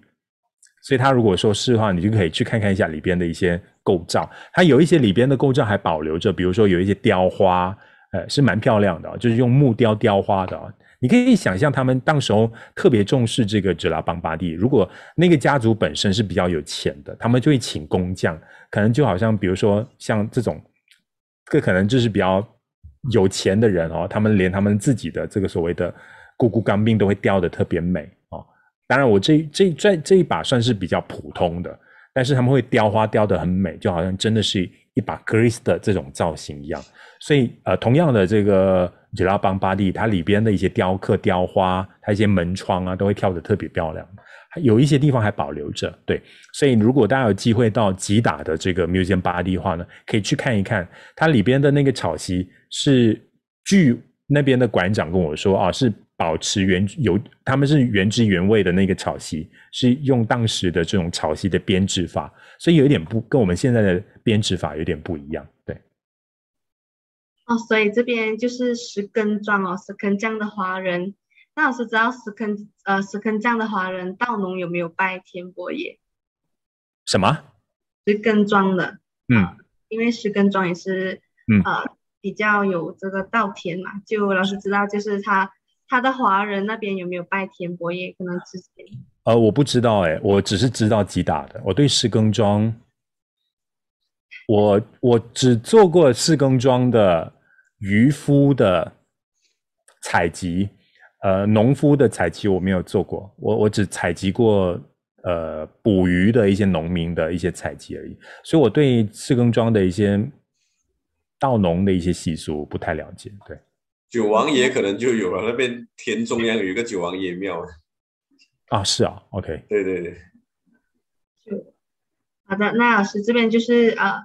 有位观众就想请问，刚刚啊皮影戏的戏码大约是哪一些？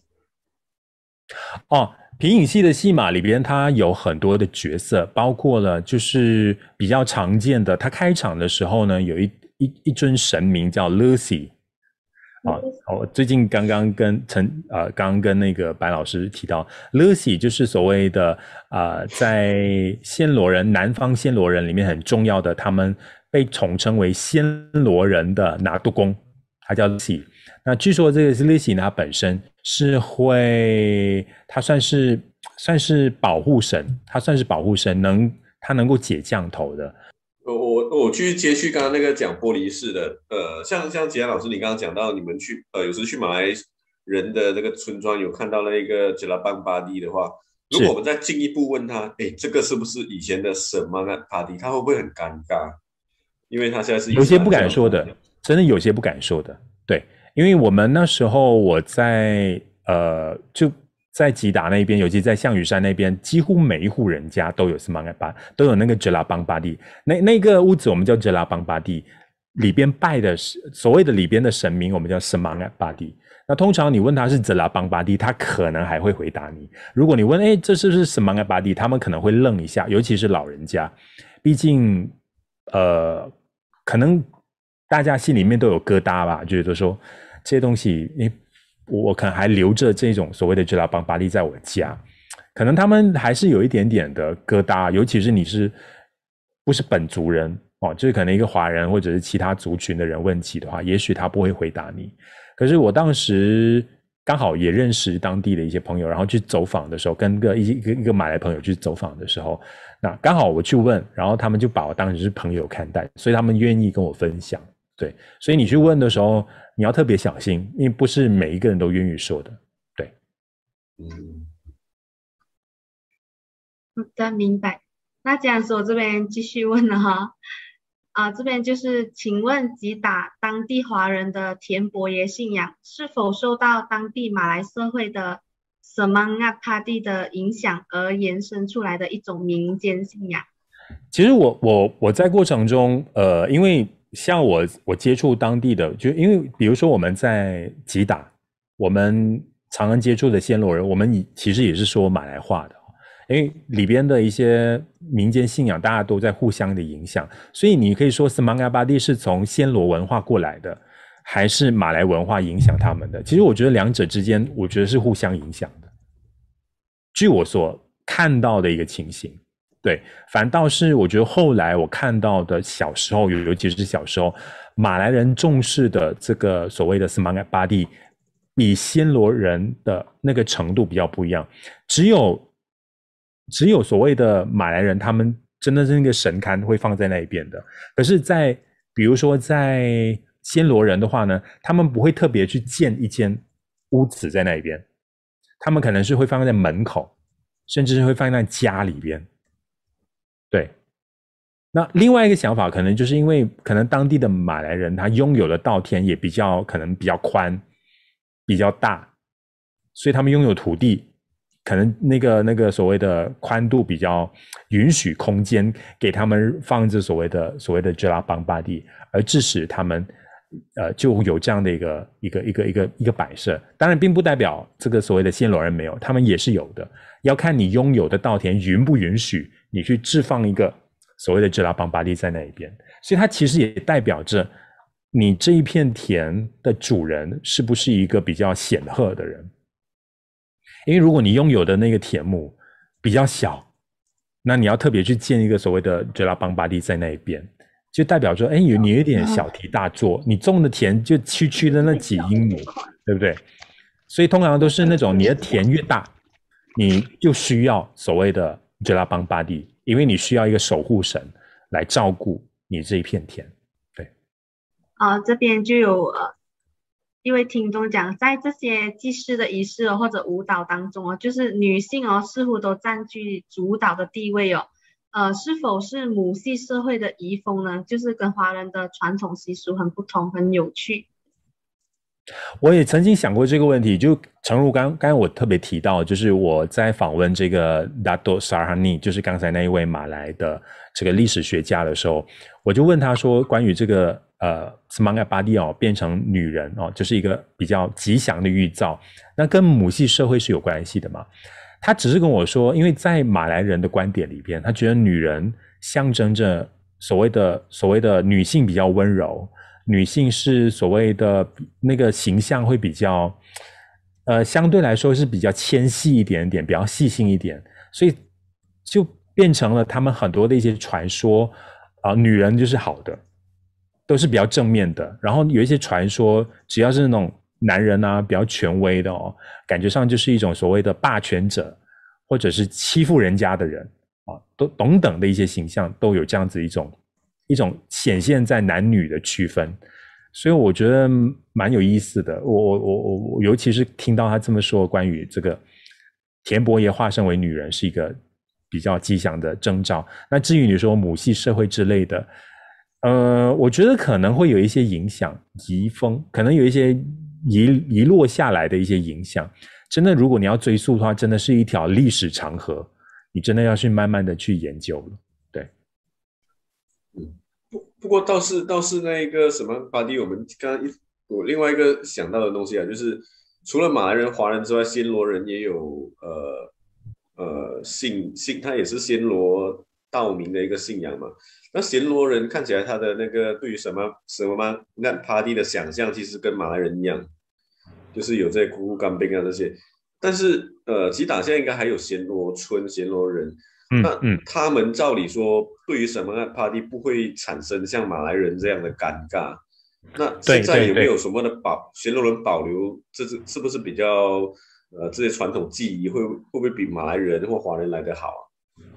我觉得现在的 Semangat Padi 在吉打来说，它没有那么的显著了。基本上现在你去问很多人，他们基本上都不懂了，除非像我同辈的，可能在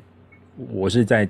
八零年代出生的嘛，七八年出生的，我们还可以听过，就小时候常常看到在稻田中间有这个所谓的支拉邦巴蒂。老人家都跟我们说，哎，不可以靠近那个地方啊，不要去干扰人家的支拉邦巴蒂之类的。那可能后来八零年代末、九零年代之后出生的，大家都没有机会看到这些东西。那相对来说，像暹罗人，他们的祭祀也越来越简单，他没有像说一定会建一间屋子在那边。刚才像那个他演一出戏，就是可能演那三天的戏而已，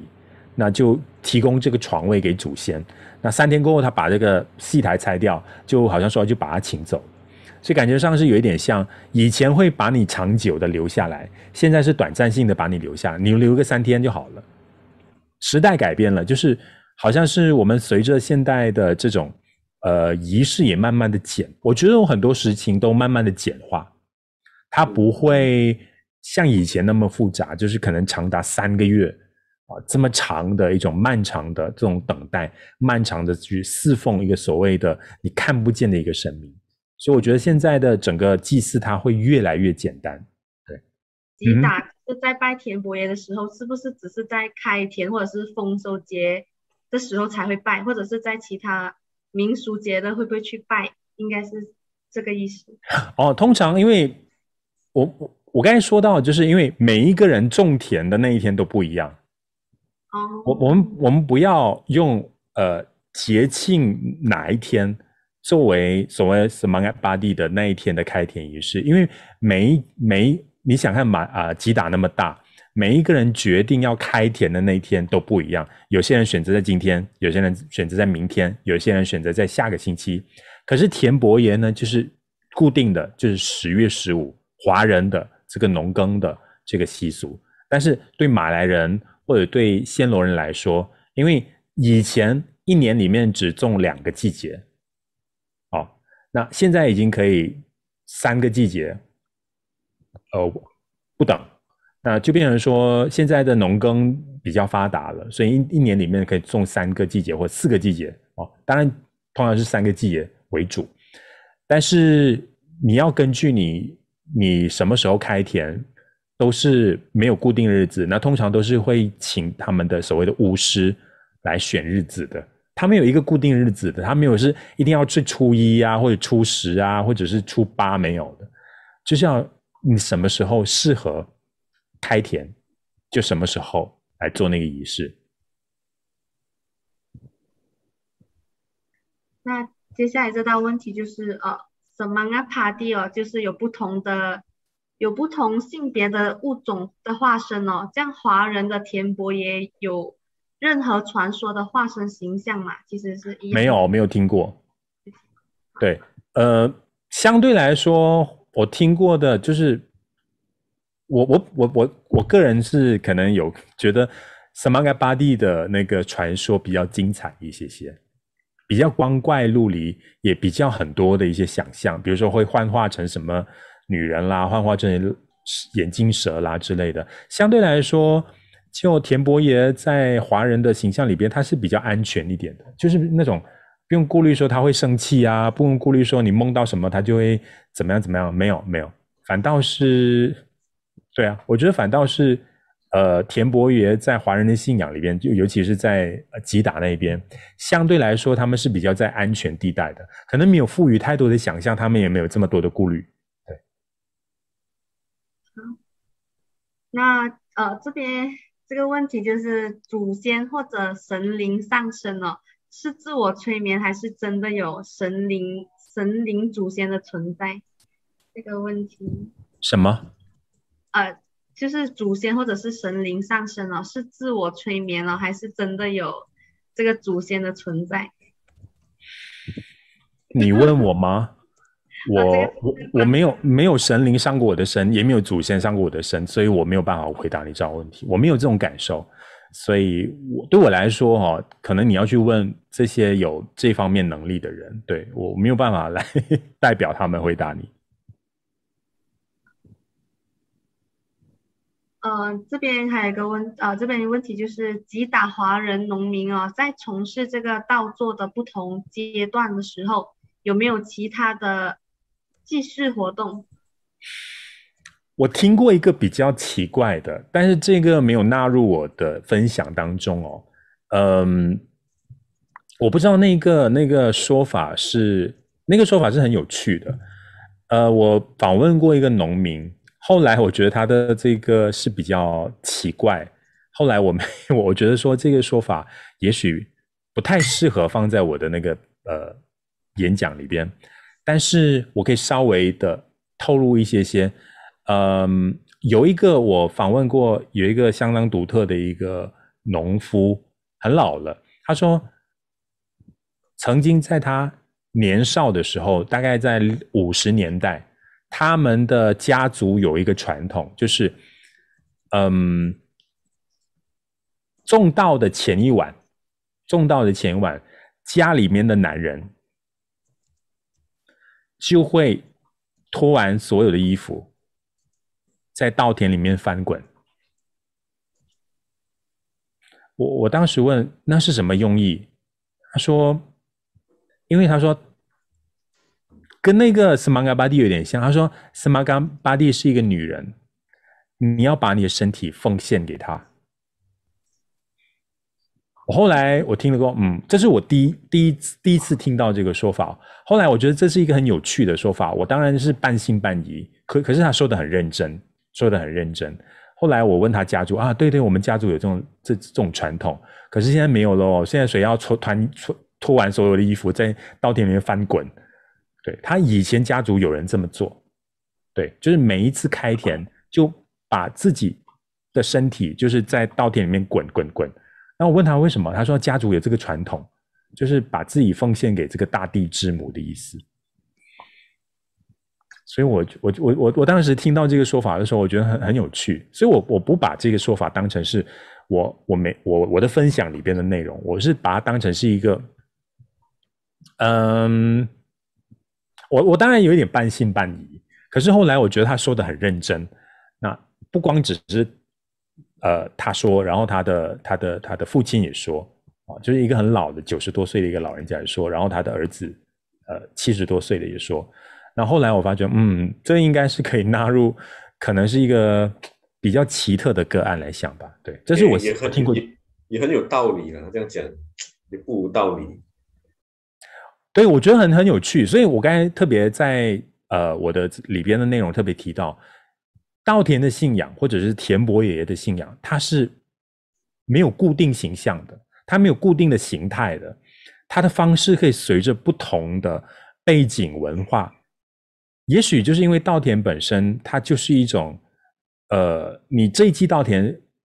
的收成是一个未知数，以前人都是看天吃饭的，他觉得。天地间的万物一直在改变，所以很多时候，你对于天天地的祈求，你只能够随着自己的心愿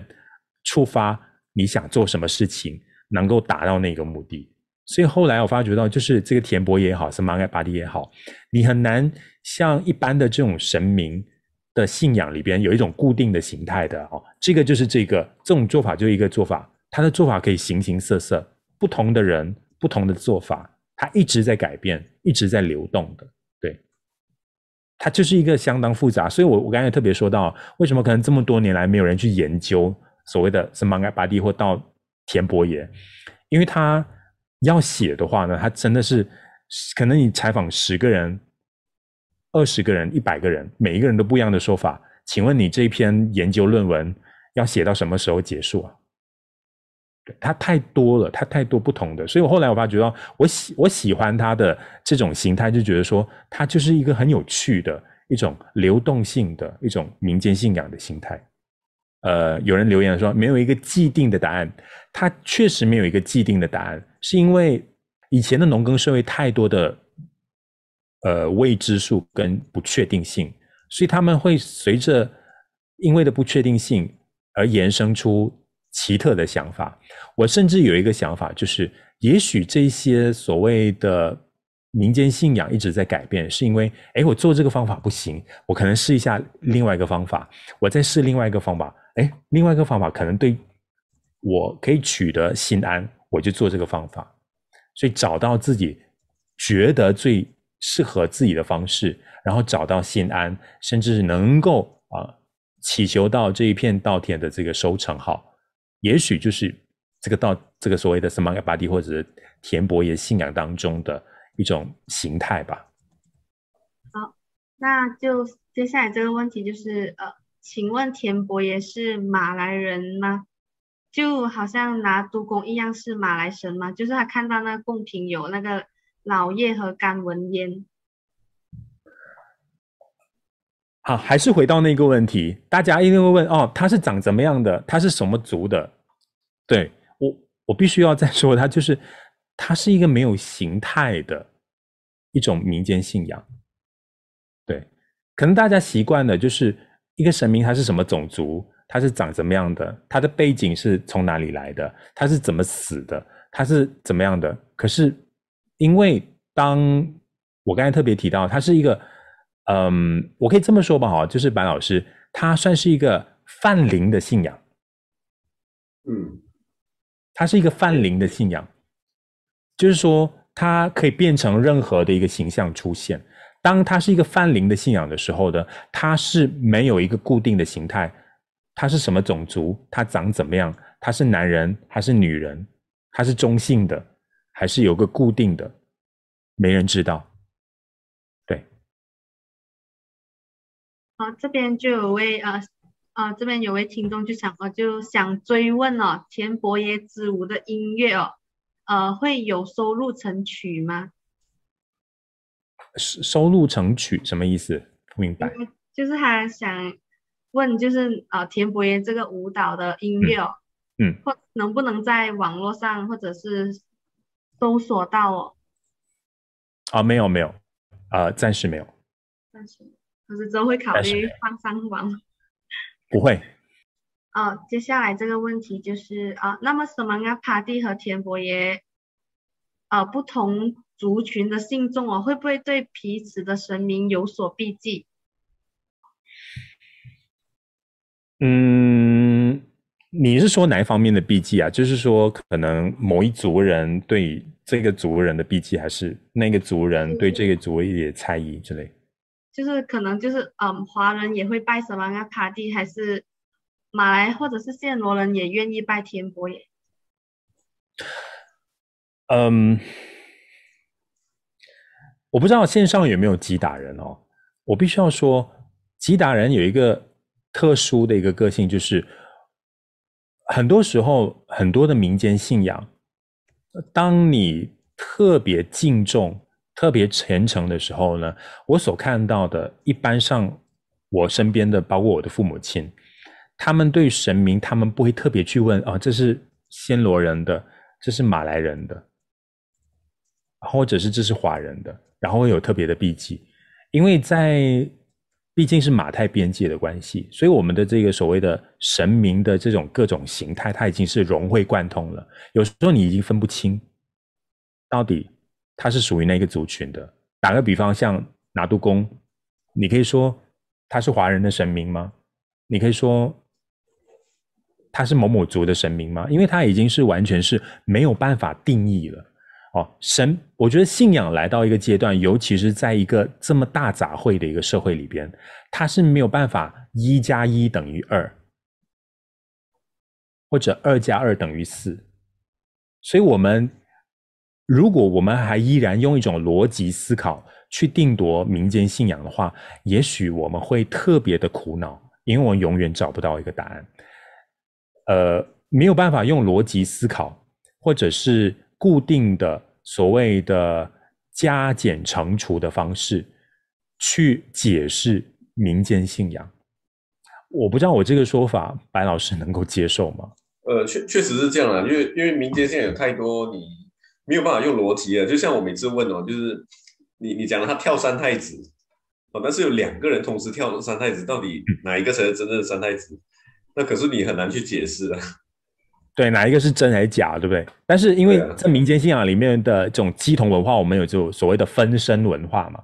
所谓的分身嘛，对，就是每一个神明都有分身哦。对，所以所以我觉得很多时候就是可能有一点非常重要，就是我我我也刚才在开始的时候特别说，就是我我我当当我决定要讲这个题目田伯野的时候，我一一直在思考我要怎么去说，因为毕竟你在网络上找不到资料。然后再加上他就在我们生活里边出现过，那甚至是他是完全是口传的，那甚至你要讲一个，比如说在可能在整个系列当中哦，可能长达这么多天的系列当中，我们可以去有一本书，人家去解释，嗯，九皇大帝怎么来，有人已经珠玉在，比如说黄大仙是怎么样的，他是他是怎么死的，或者是他当年是怎么成仙的，可是。田伯爷，你问我他怎么成田伯爷的？我现在我我相信应该没有人可以找到一个答案。田伯爷他是怎么变成田伯爷的？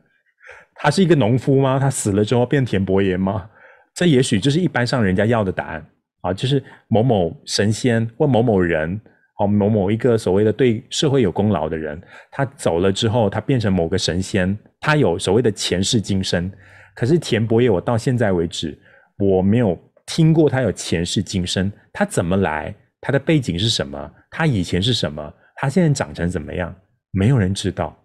对，他就是一个很泛灵的啊，他存在于可能某某个空间里边。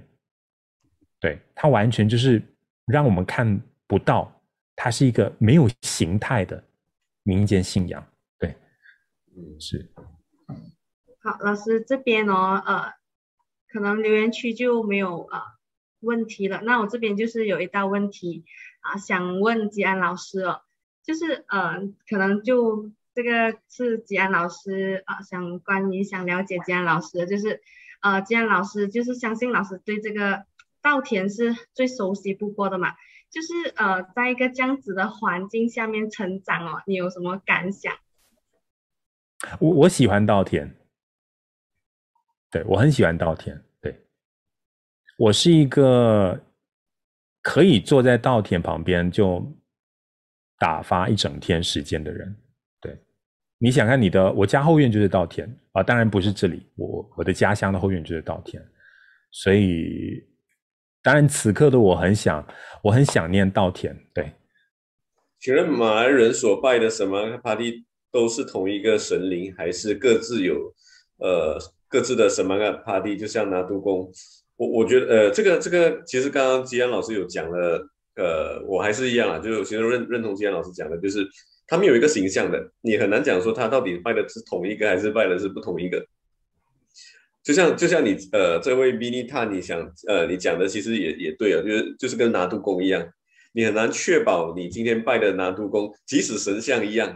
哦，他你隔壁街的那个拿督公的形象神像也一样。嗯但是你没有办法去确认它里面的那个东西到底是不是一一样的东西，就像我们土地公一样哦，就是每个地方都有土地公，是不是每一个土地公都一样？就是你今天去跟这个土地公许愿，许愿了过后，跑去另外一间土地公那边去跟他讲说，哎，你你你你你上次有没有听到我讲的话？他会不会是同一个人？他可能不见得了，可能他是一个 Seven Eleven，就你去是招牌一样，但是你去的每一间店其实不对对对对。呃，我觉得我再补充一点哦，就是说刚才呃，可能因为一般上我们在谈论信仰的时候，我们有一定固定的对象，因为这是常态跟习惯，我们看得见有一个形象，有一个香炉。但是我再说一次，就是 Samanggapati 就是它是一个完全是一个泛灵的一个信仰，就是它随时随地，甚至可以用任何的形象出现。而且很重要一点就是，你的任务完成，我就把你送走。下一次我把你请过来的，也许是另外一个。哦，你就可能想象在这样的一个信仰系统里边，呃，田伯爷，世界上有千千万万个田伯爷，可是田伯约他从来不会有一个固定的形象出现。他随时出现的时候呢，今天轮到他来照顾你这片田，那你把他送走之后，下一次来的又是另外一个。也许就是一种所谓的，常常我们看到，就是他没有一个固固定的形象，而让这个神明呢，我们特别害怕他。你会发觉到吗？就是你看，为什么在里边很多的禁忌跟传说，比如说它变成什么，我们就特别怕它。呃，它变成什么，我们就觉得是吉祥的预兆，然后我们又怕它生气，然后比如说刚才我特别提到，就是它有一个禁忌，就是你每一天都要换鲜花跟槟榔老叶，然后每一天晚上都要点这个干文烟，呃，当然这是一个所谓的习俗，他就说，诶，每天要照顾它，要把它照顾得无微不至，诚如刚才那个达多呃沙拉尼，我我访问他的时候，他里边说了一个关键，其实那个访问很长，我取了那一段，他说。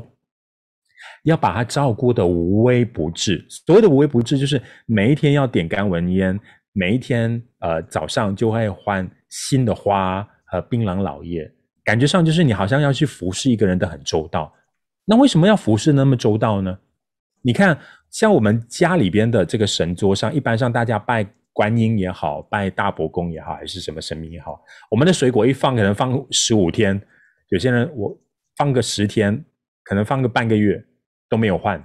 那个茶可能已经干了，还是没有去理它。但是像这个神明的话，你每一天都要去换它，为什么呢？因为就是因为我们不知道他是谁，我们不知道他长怎么样，我们对他的一种敬拜跟恐惧。这种恐惧当然不是怕，是那种害怕我们会激怒他。所以当人在面对一种不确定性的一种没有形态的信仰的时候呢，我们对他的这种敬拜跟崇拜呢，是会特别的谨慎、特别的小心的。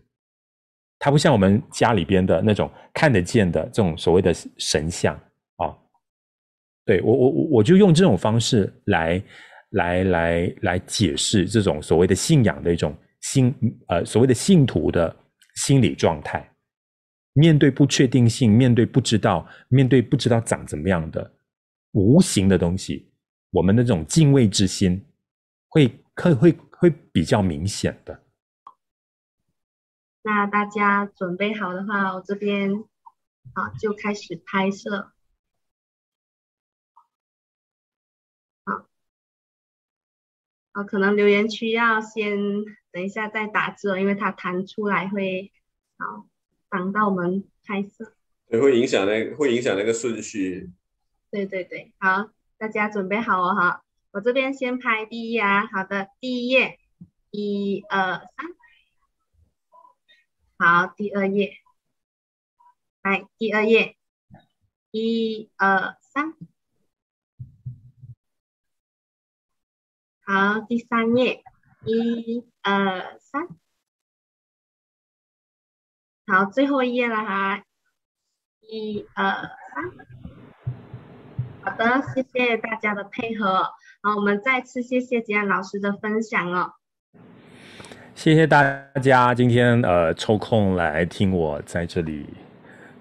嗯，胡说八道。对对，今天今天说的这些资料，基本上在采集的过程中，我是第一次呃把它整理出来。对，我也感谢呃白老师的邀请，因为要不然这次的机会，我想这些资料其实已经。它它可能只是变成我剧本里边的一些创作，然后反而倒是那些刚才你大家看到的一些段落啦，或者是一些照片啦，我我都没有太多时间，所以我我我这次我花了大概两天到三天的时间去整理了这些资料，所以希望大家有机会，还有未完成的一些故事，可以有机会跟大家继续的分享。谢谢大家，谢谢。好，那我们就把麦克风交给小白老师啊，哈。对，其实还还有的，最后是我总结。对对对，大家先不要离开哦。不过还是很谢谢啦，谢谢大家呃陪我们到这么晚，然后我们也很感谢张吉安老师来跟我们呃做这个分享哦。因为呃我对对于我而言呢、啊，其实呃我们其实是马来西亚这边，然后我觉得我们在。呃，生长在这个在地，其实我们应该是要主打东南亚，然后我们要看到的是一个呃东南亚的美学啊。那从呃张吉安老师身上，从他的南屋，从他的这一个分享的这一些呃有关吉打的那些故事，我们其实可以很呃完整的去看到呃所谓的东南亚，因为我们以前很长都是看哦华人哦，要么就是看回哦中国是怎样的，那我们很少。站在这片土地，然后把我们的目光呃锁定东南亚，哦，特别对我而言呢、啊，特别是吉打这个地方，吉打这个地方，呃，我相信对于很多马来西亚人都是不熟的哦，因为很多的马来西亚人呢，基基本上我们讲华人里面，其实集中在吉打的其实本来就少。然后呃，对于今天吉安老师分享的这一个稻作农业的这个文化里面呢，其实种稻这件事情在马来西亚主要全部都是马来人在在在种的。那华人的比例其实呃在种稻里面相对比较少，然后在华人里面呢，呃种稻的华人其实更少。呃，所以呃其实。今天讲到田伯爷这个东西，当时我在问吉安老师说，有有有没有什么信仰你可以分享的啊？呃，讲鸡童啊，哦，讲这一个这个呃降头啊，有没有可以来我们满天神佛？但但是后来吉安老师想想一下，就讲说，哎，我来讲田伯爷，然后我就很惊讶啊，田伯爷到底是什么东西？哦，所以我一听到这个东西，我就觉得说，哎，应该是很吸引人的一个题目啦。哦，所以特别是吉打，吉打是我们在讲文化交融里面一个。呃，很好的例子，因为吉打很特别。呃，马来西亚有的三大民族里面呢，它有另外一个第四大民族。那马来西亚有华人、印度人、马来人。呃，但是吉打除了华人、印度人、马来人之外，还有一种人叫做暹罗人。哦、呃，它比较特殊的地方就是它的语言甚至会互相影响。所以像刚刚吉安老师讲到，暹罗人也也会讲马来话，甚至有些会讲呃福建话。然后语言是互相影响的，华人也是一样。你讲的语言里面有呃受到华人文化的影响，受到马来人文化的影响，也甚至受到暹罗文化的影响。哦，所以今天我们所讲到的田伯爷，其实是一种呃，就我来看是一种人地关系呃交互作用底下的一种结果。哦，因为当地的人的生活方式是稻田，呃，所以你你对于稻田，你生长在稻田的这个文化里面，你自然就会产生出一个呃。稻米之神，或者产生出一个什么什么那帕地的这一个呃信仰出来，然后在吉打这个地方有一个比较更更加特别的地方，就是稻米之神，或者说这个这个呃稻地守护神里面，它有三个不同的层面。哦，第一个层面就是马来人的层面，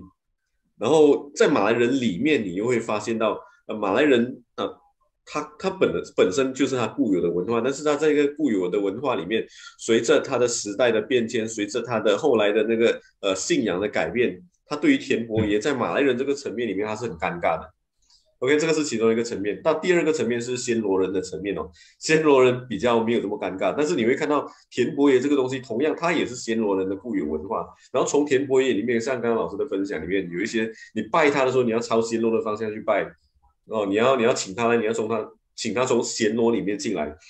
哎，这个东西对我来讲的话，如果各位有熟知呃马来亚的历史里面，你会发现到，呃，吉打本身就是以前你可以讲它是暹罗的保护邦，甚至暹罗的殖民地。所以他暹罗这个东西，或者说种种稻这个东西，对于他来讲的话，暹罗是有它一定的一定的神圣性的。所以你可以看到稻地守护神里面，在暹罗人里面又是另外的图像。然后来到华人这边，我觉得这个很多人都有看到，就是说，呃，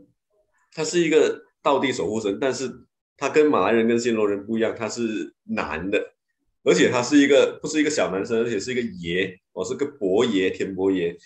所以你可以可想而知哦，大家对于稻田都有同一个想法。哦，他来到这个地方种稻的时候，他也吸收了马来人的文化，说吸收了暹罗人的文化。但是华人对于这个土地神的固有文化是一个伯公的文化，呃，是一个伯公的形象。哎，所以华人在去实践他所吸收回来的文化里面，他在转换，啊，变成所谓的田伯爷，啊，拜的方式可能也不一样，那可能又没有那间小房子。哦，所以呃，这个我是觉得说，吉打田伯爷里面带给我们的一个呃有趣的地方。然后另外你会发现到这个文化里面，你如果你不去保留的话，呃，它会消失的，哦，因为它本身就是在特定的经济脉络底下的一个产物，经济社会底下的一个产物了。然后另外一个方面就是这个东西稻稻作农业每一个地方都有，哦，日本啊、中国啦，全部地方都有。但是你会发现到，因为不同的文化，呃，因为华人的文化，因为呃这个地方暹罗人种田，因为这个这个地方是马来人种田，所表现出来的东西就不一样。那所以田伯爷就是呃同一种经济社会经济形态在不同文化里面所呃展现出来的一个结果哦，所以他很难你因为信仰嘛，这是人所思思考去想象出来的一个结果，所以你你很难讲说它有一定的逻辑性，有一定的呃很强的那种像科学这样的规律性，它是没有的啦。OK，所以还是那句话啦，就是呃，其实我长得这么大，我就已经出来教书了。你讲到田伯伟，我还是不知道的啊，第一次听过的。所以我的我最后的感想就是，马来西亚有很多呃东西是值得我们慢慢去挖掘的。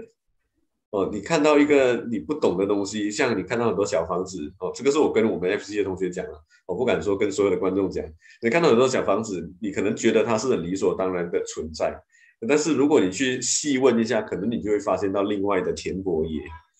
哦，所以我们有很多很多的类似像田伯爷那样的东西等着我们去发掘哦。所以这个就是我们呃中文大讲堂满天神佛系列的一个初衷，大家多看多去发掘，那你会发现到不同的东西。那说不定你就是下一个张吉安老师，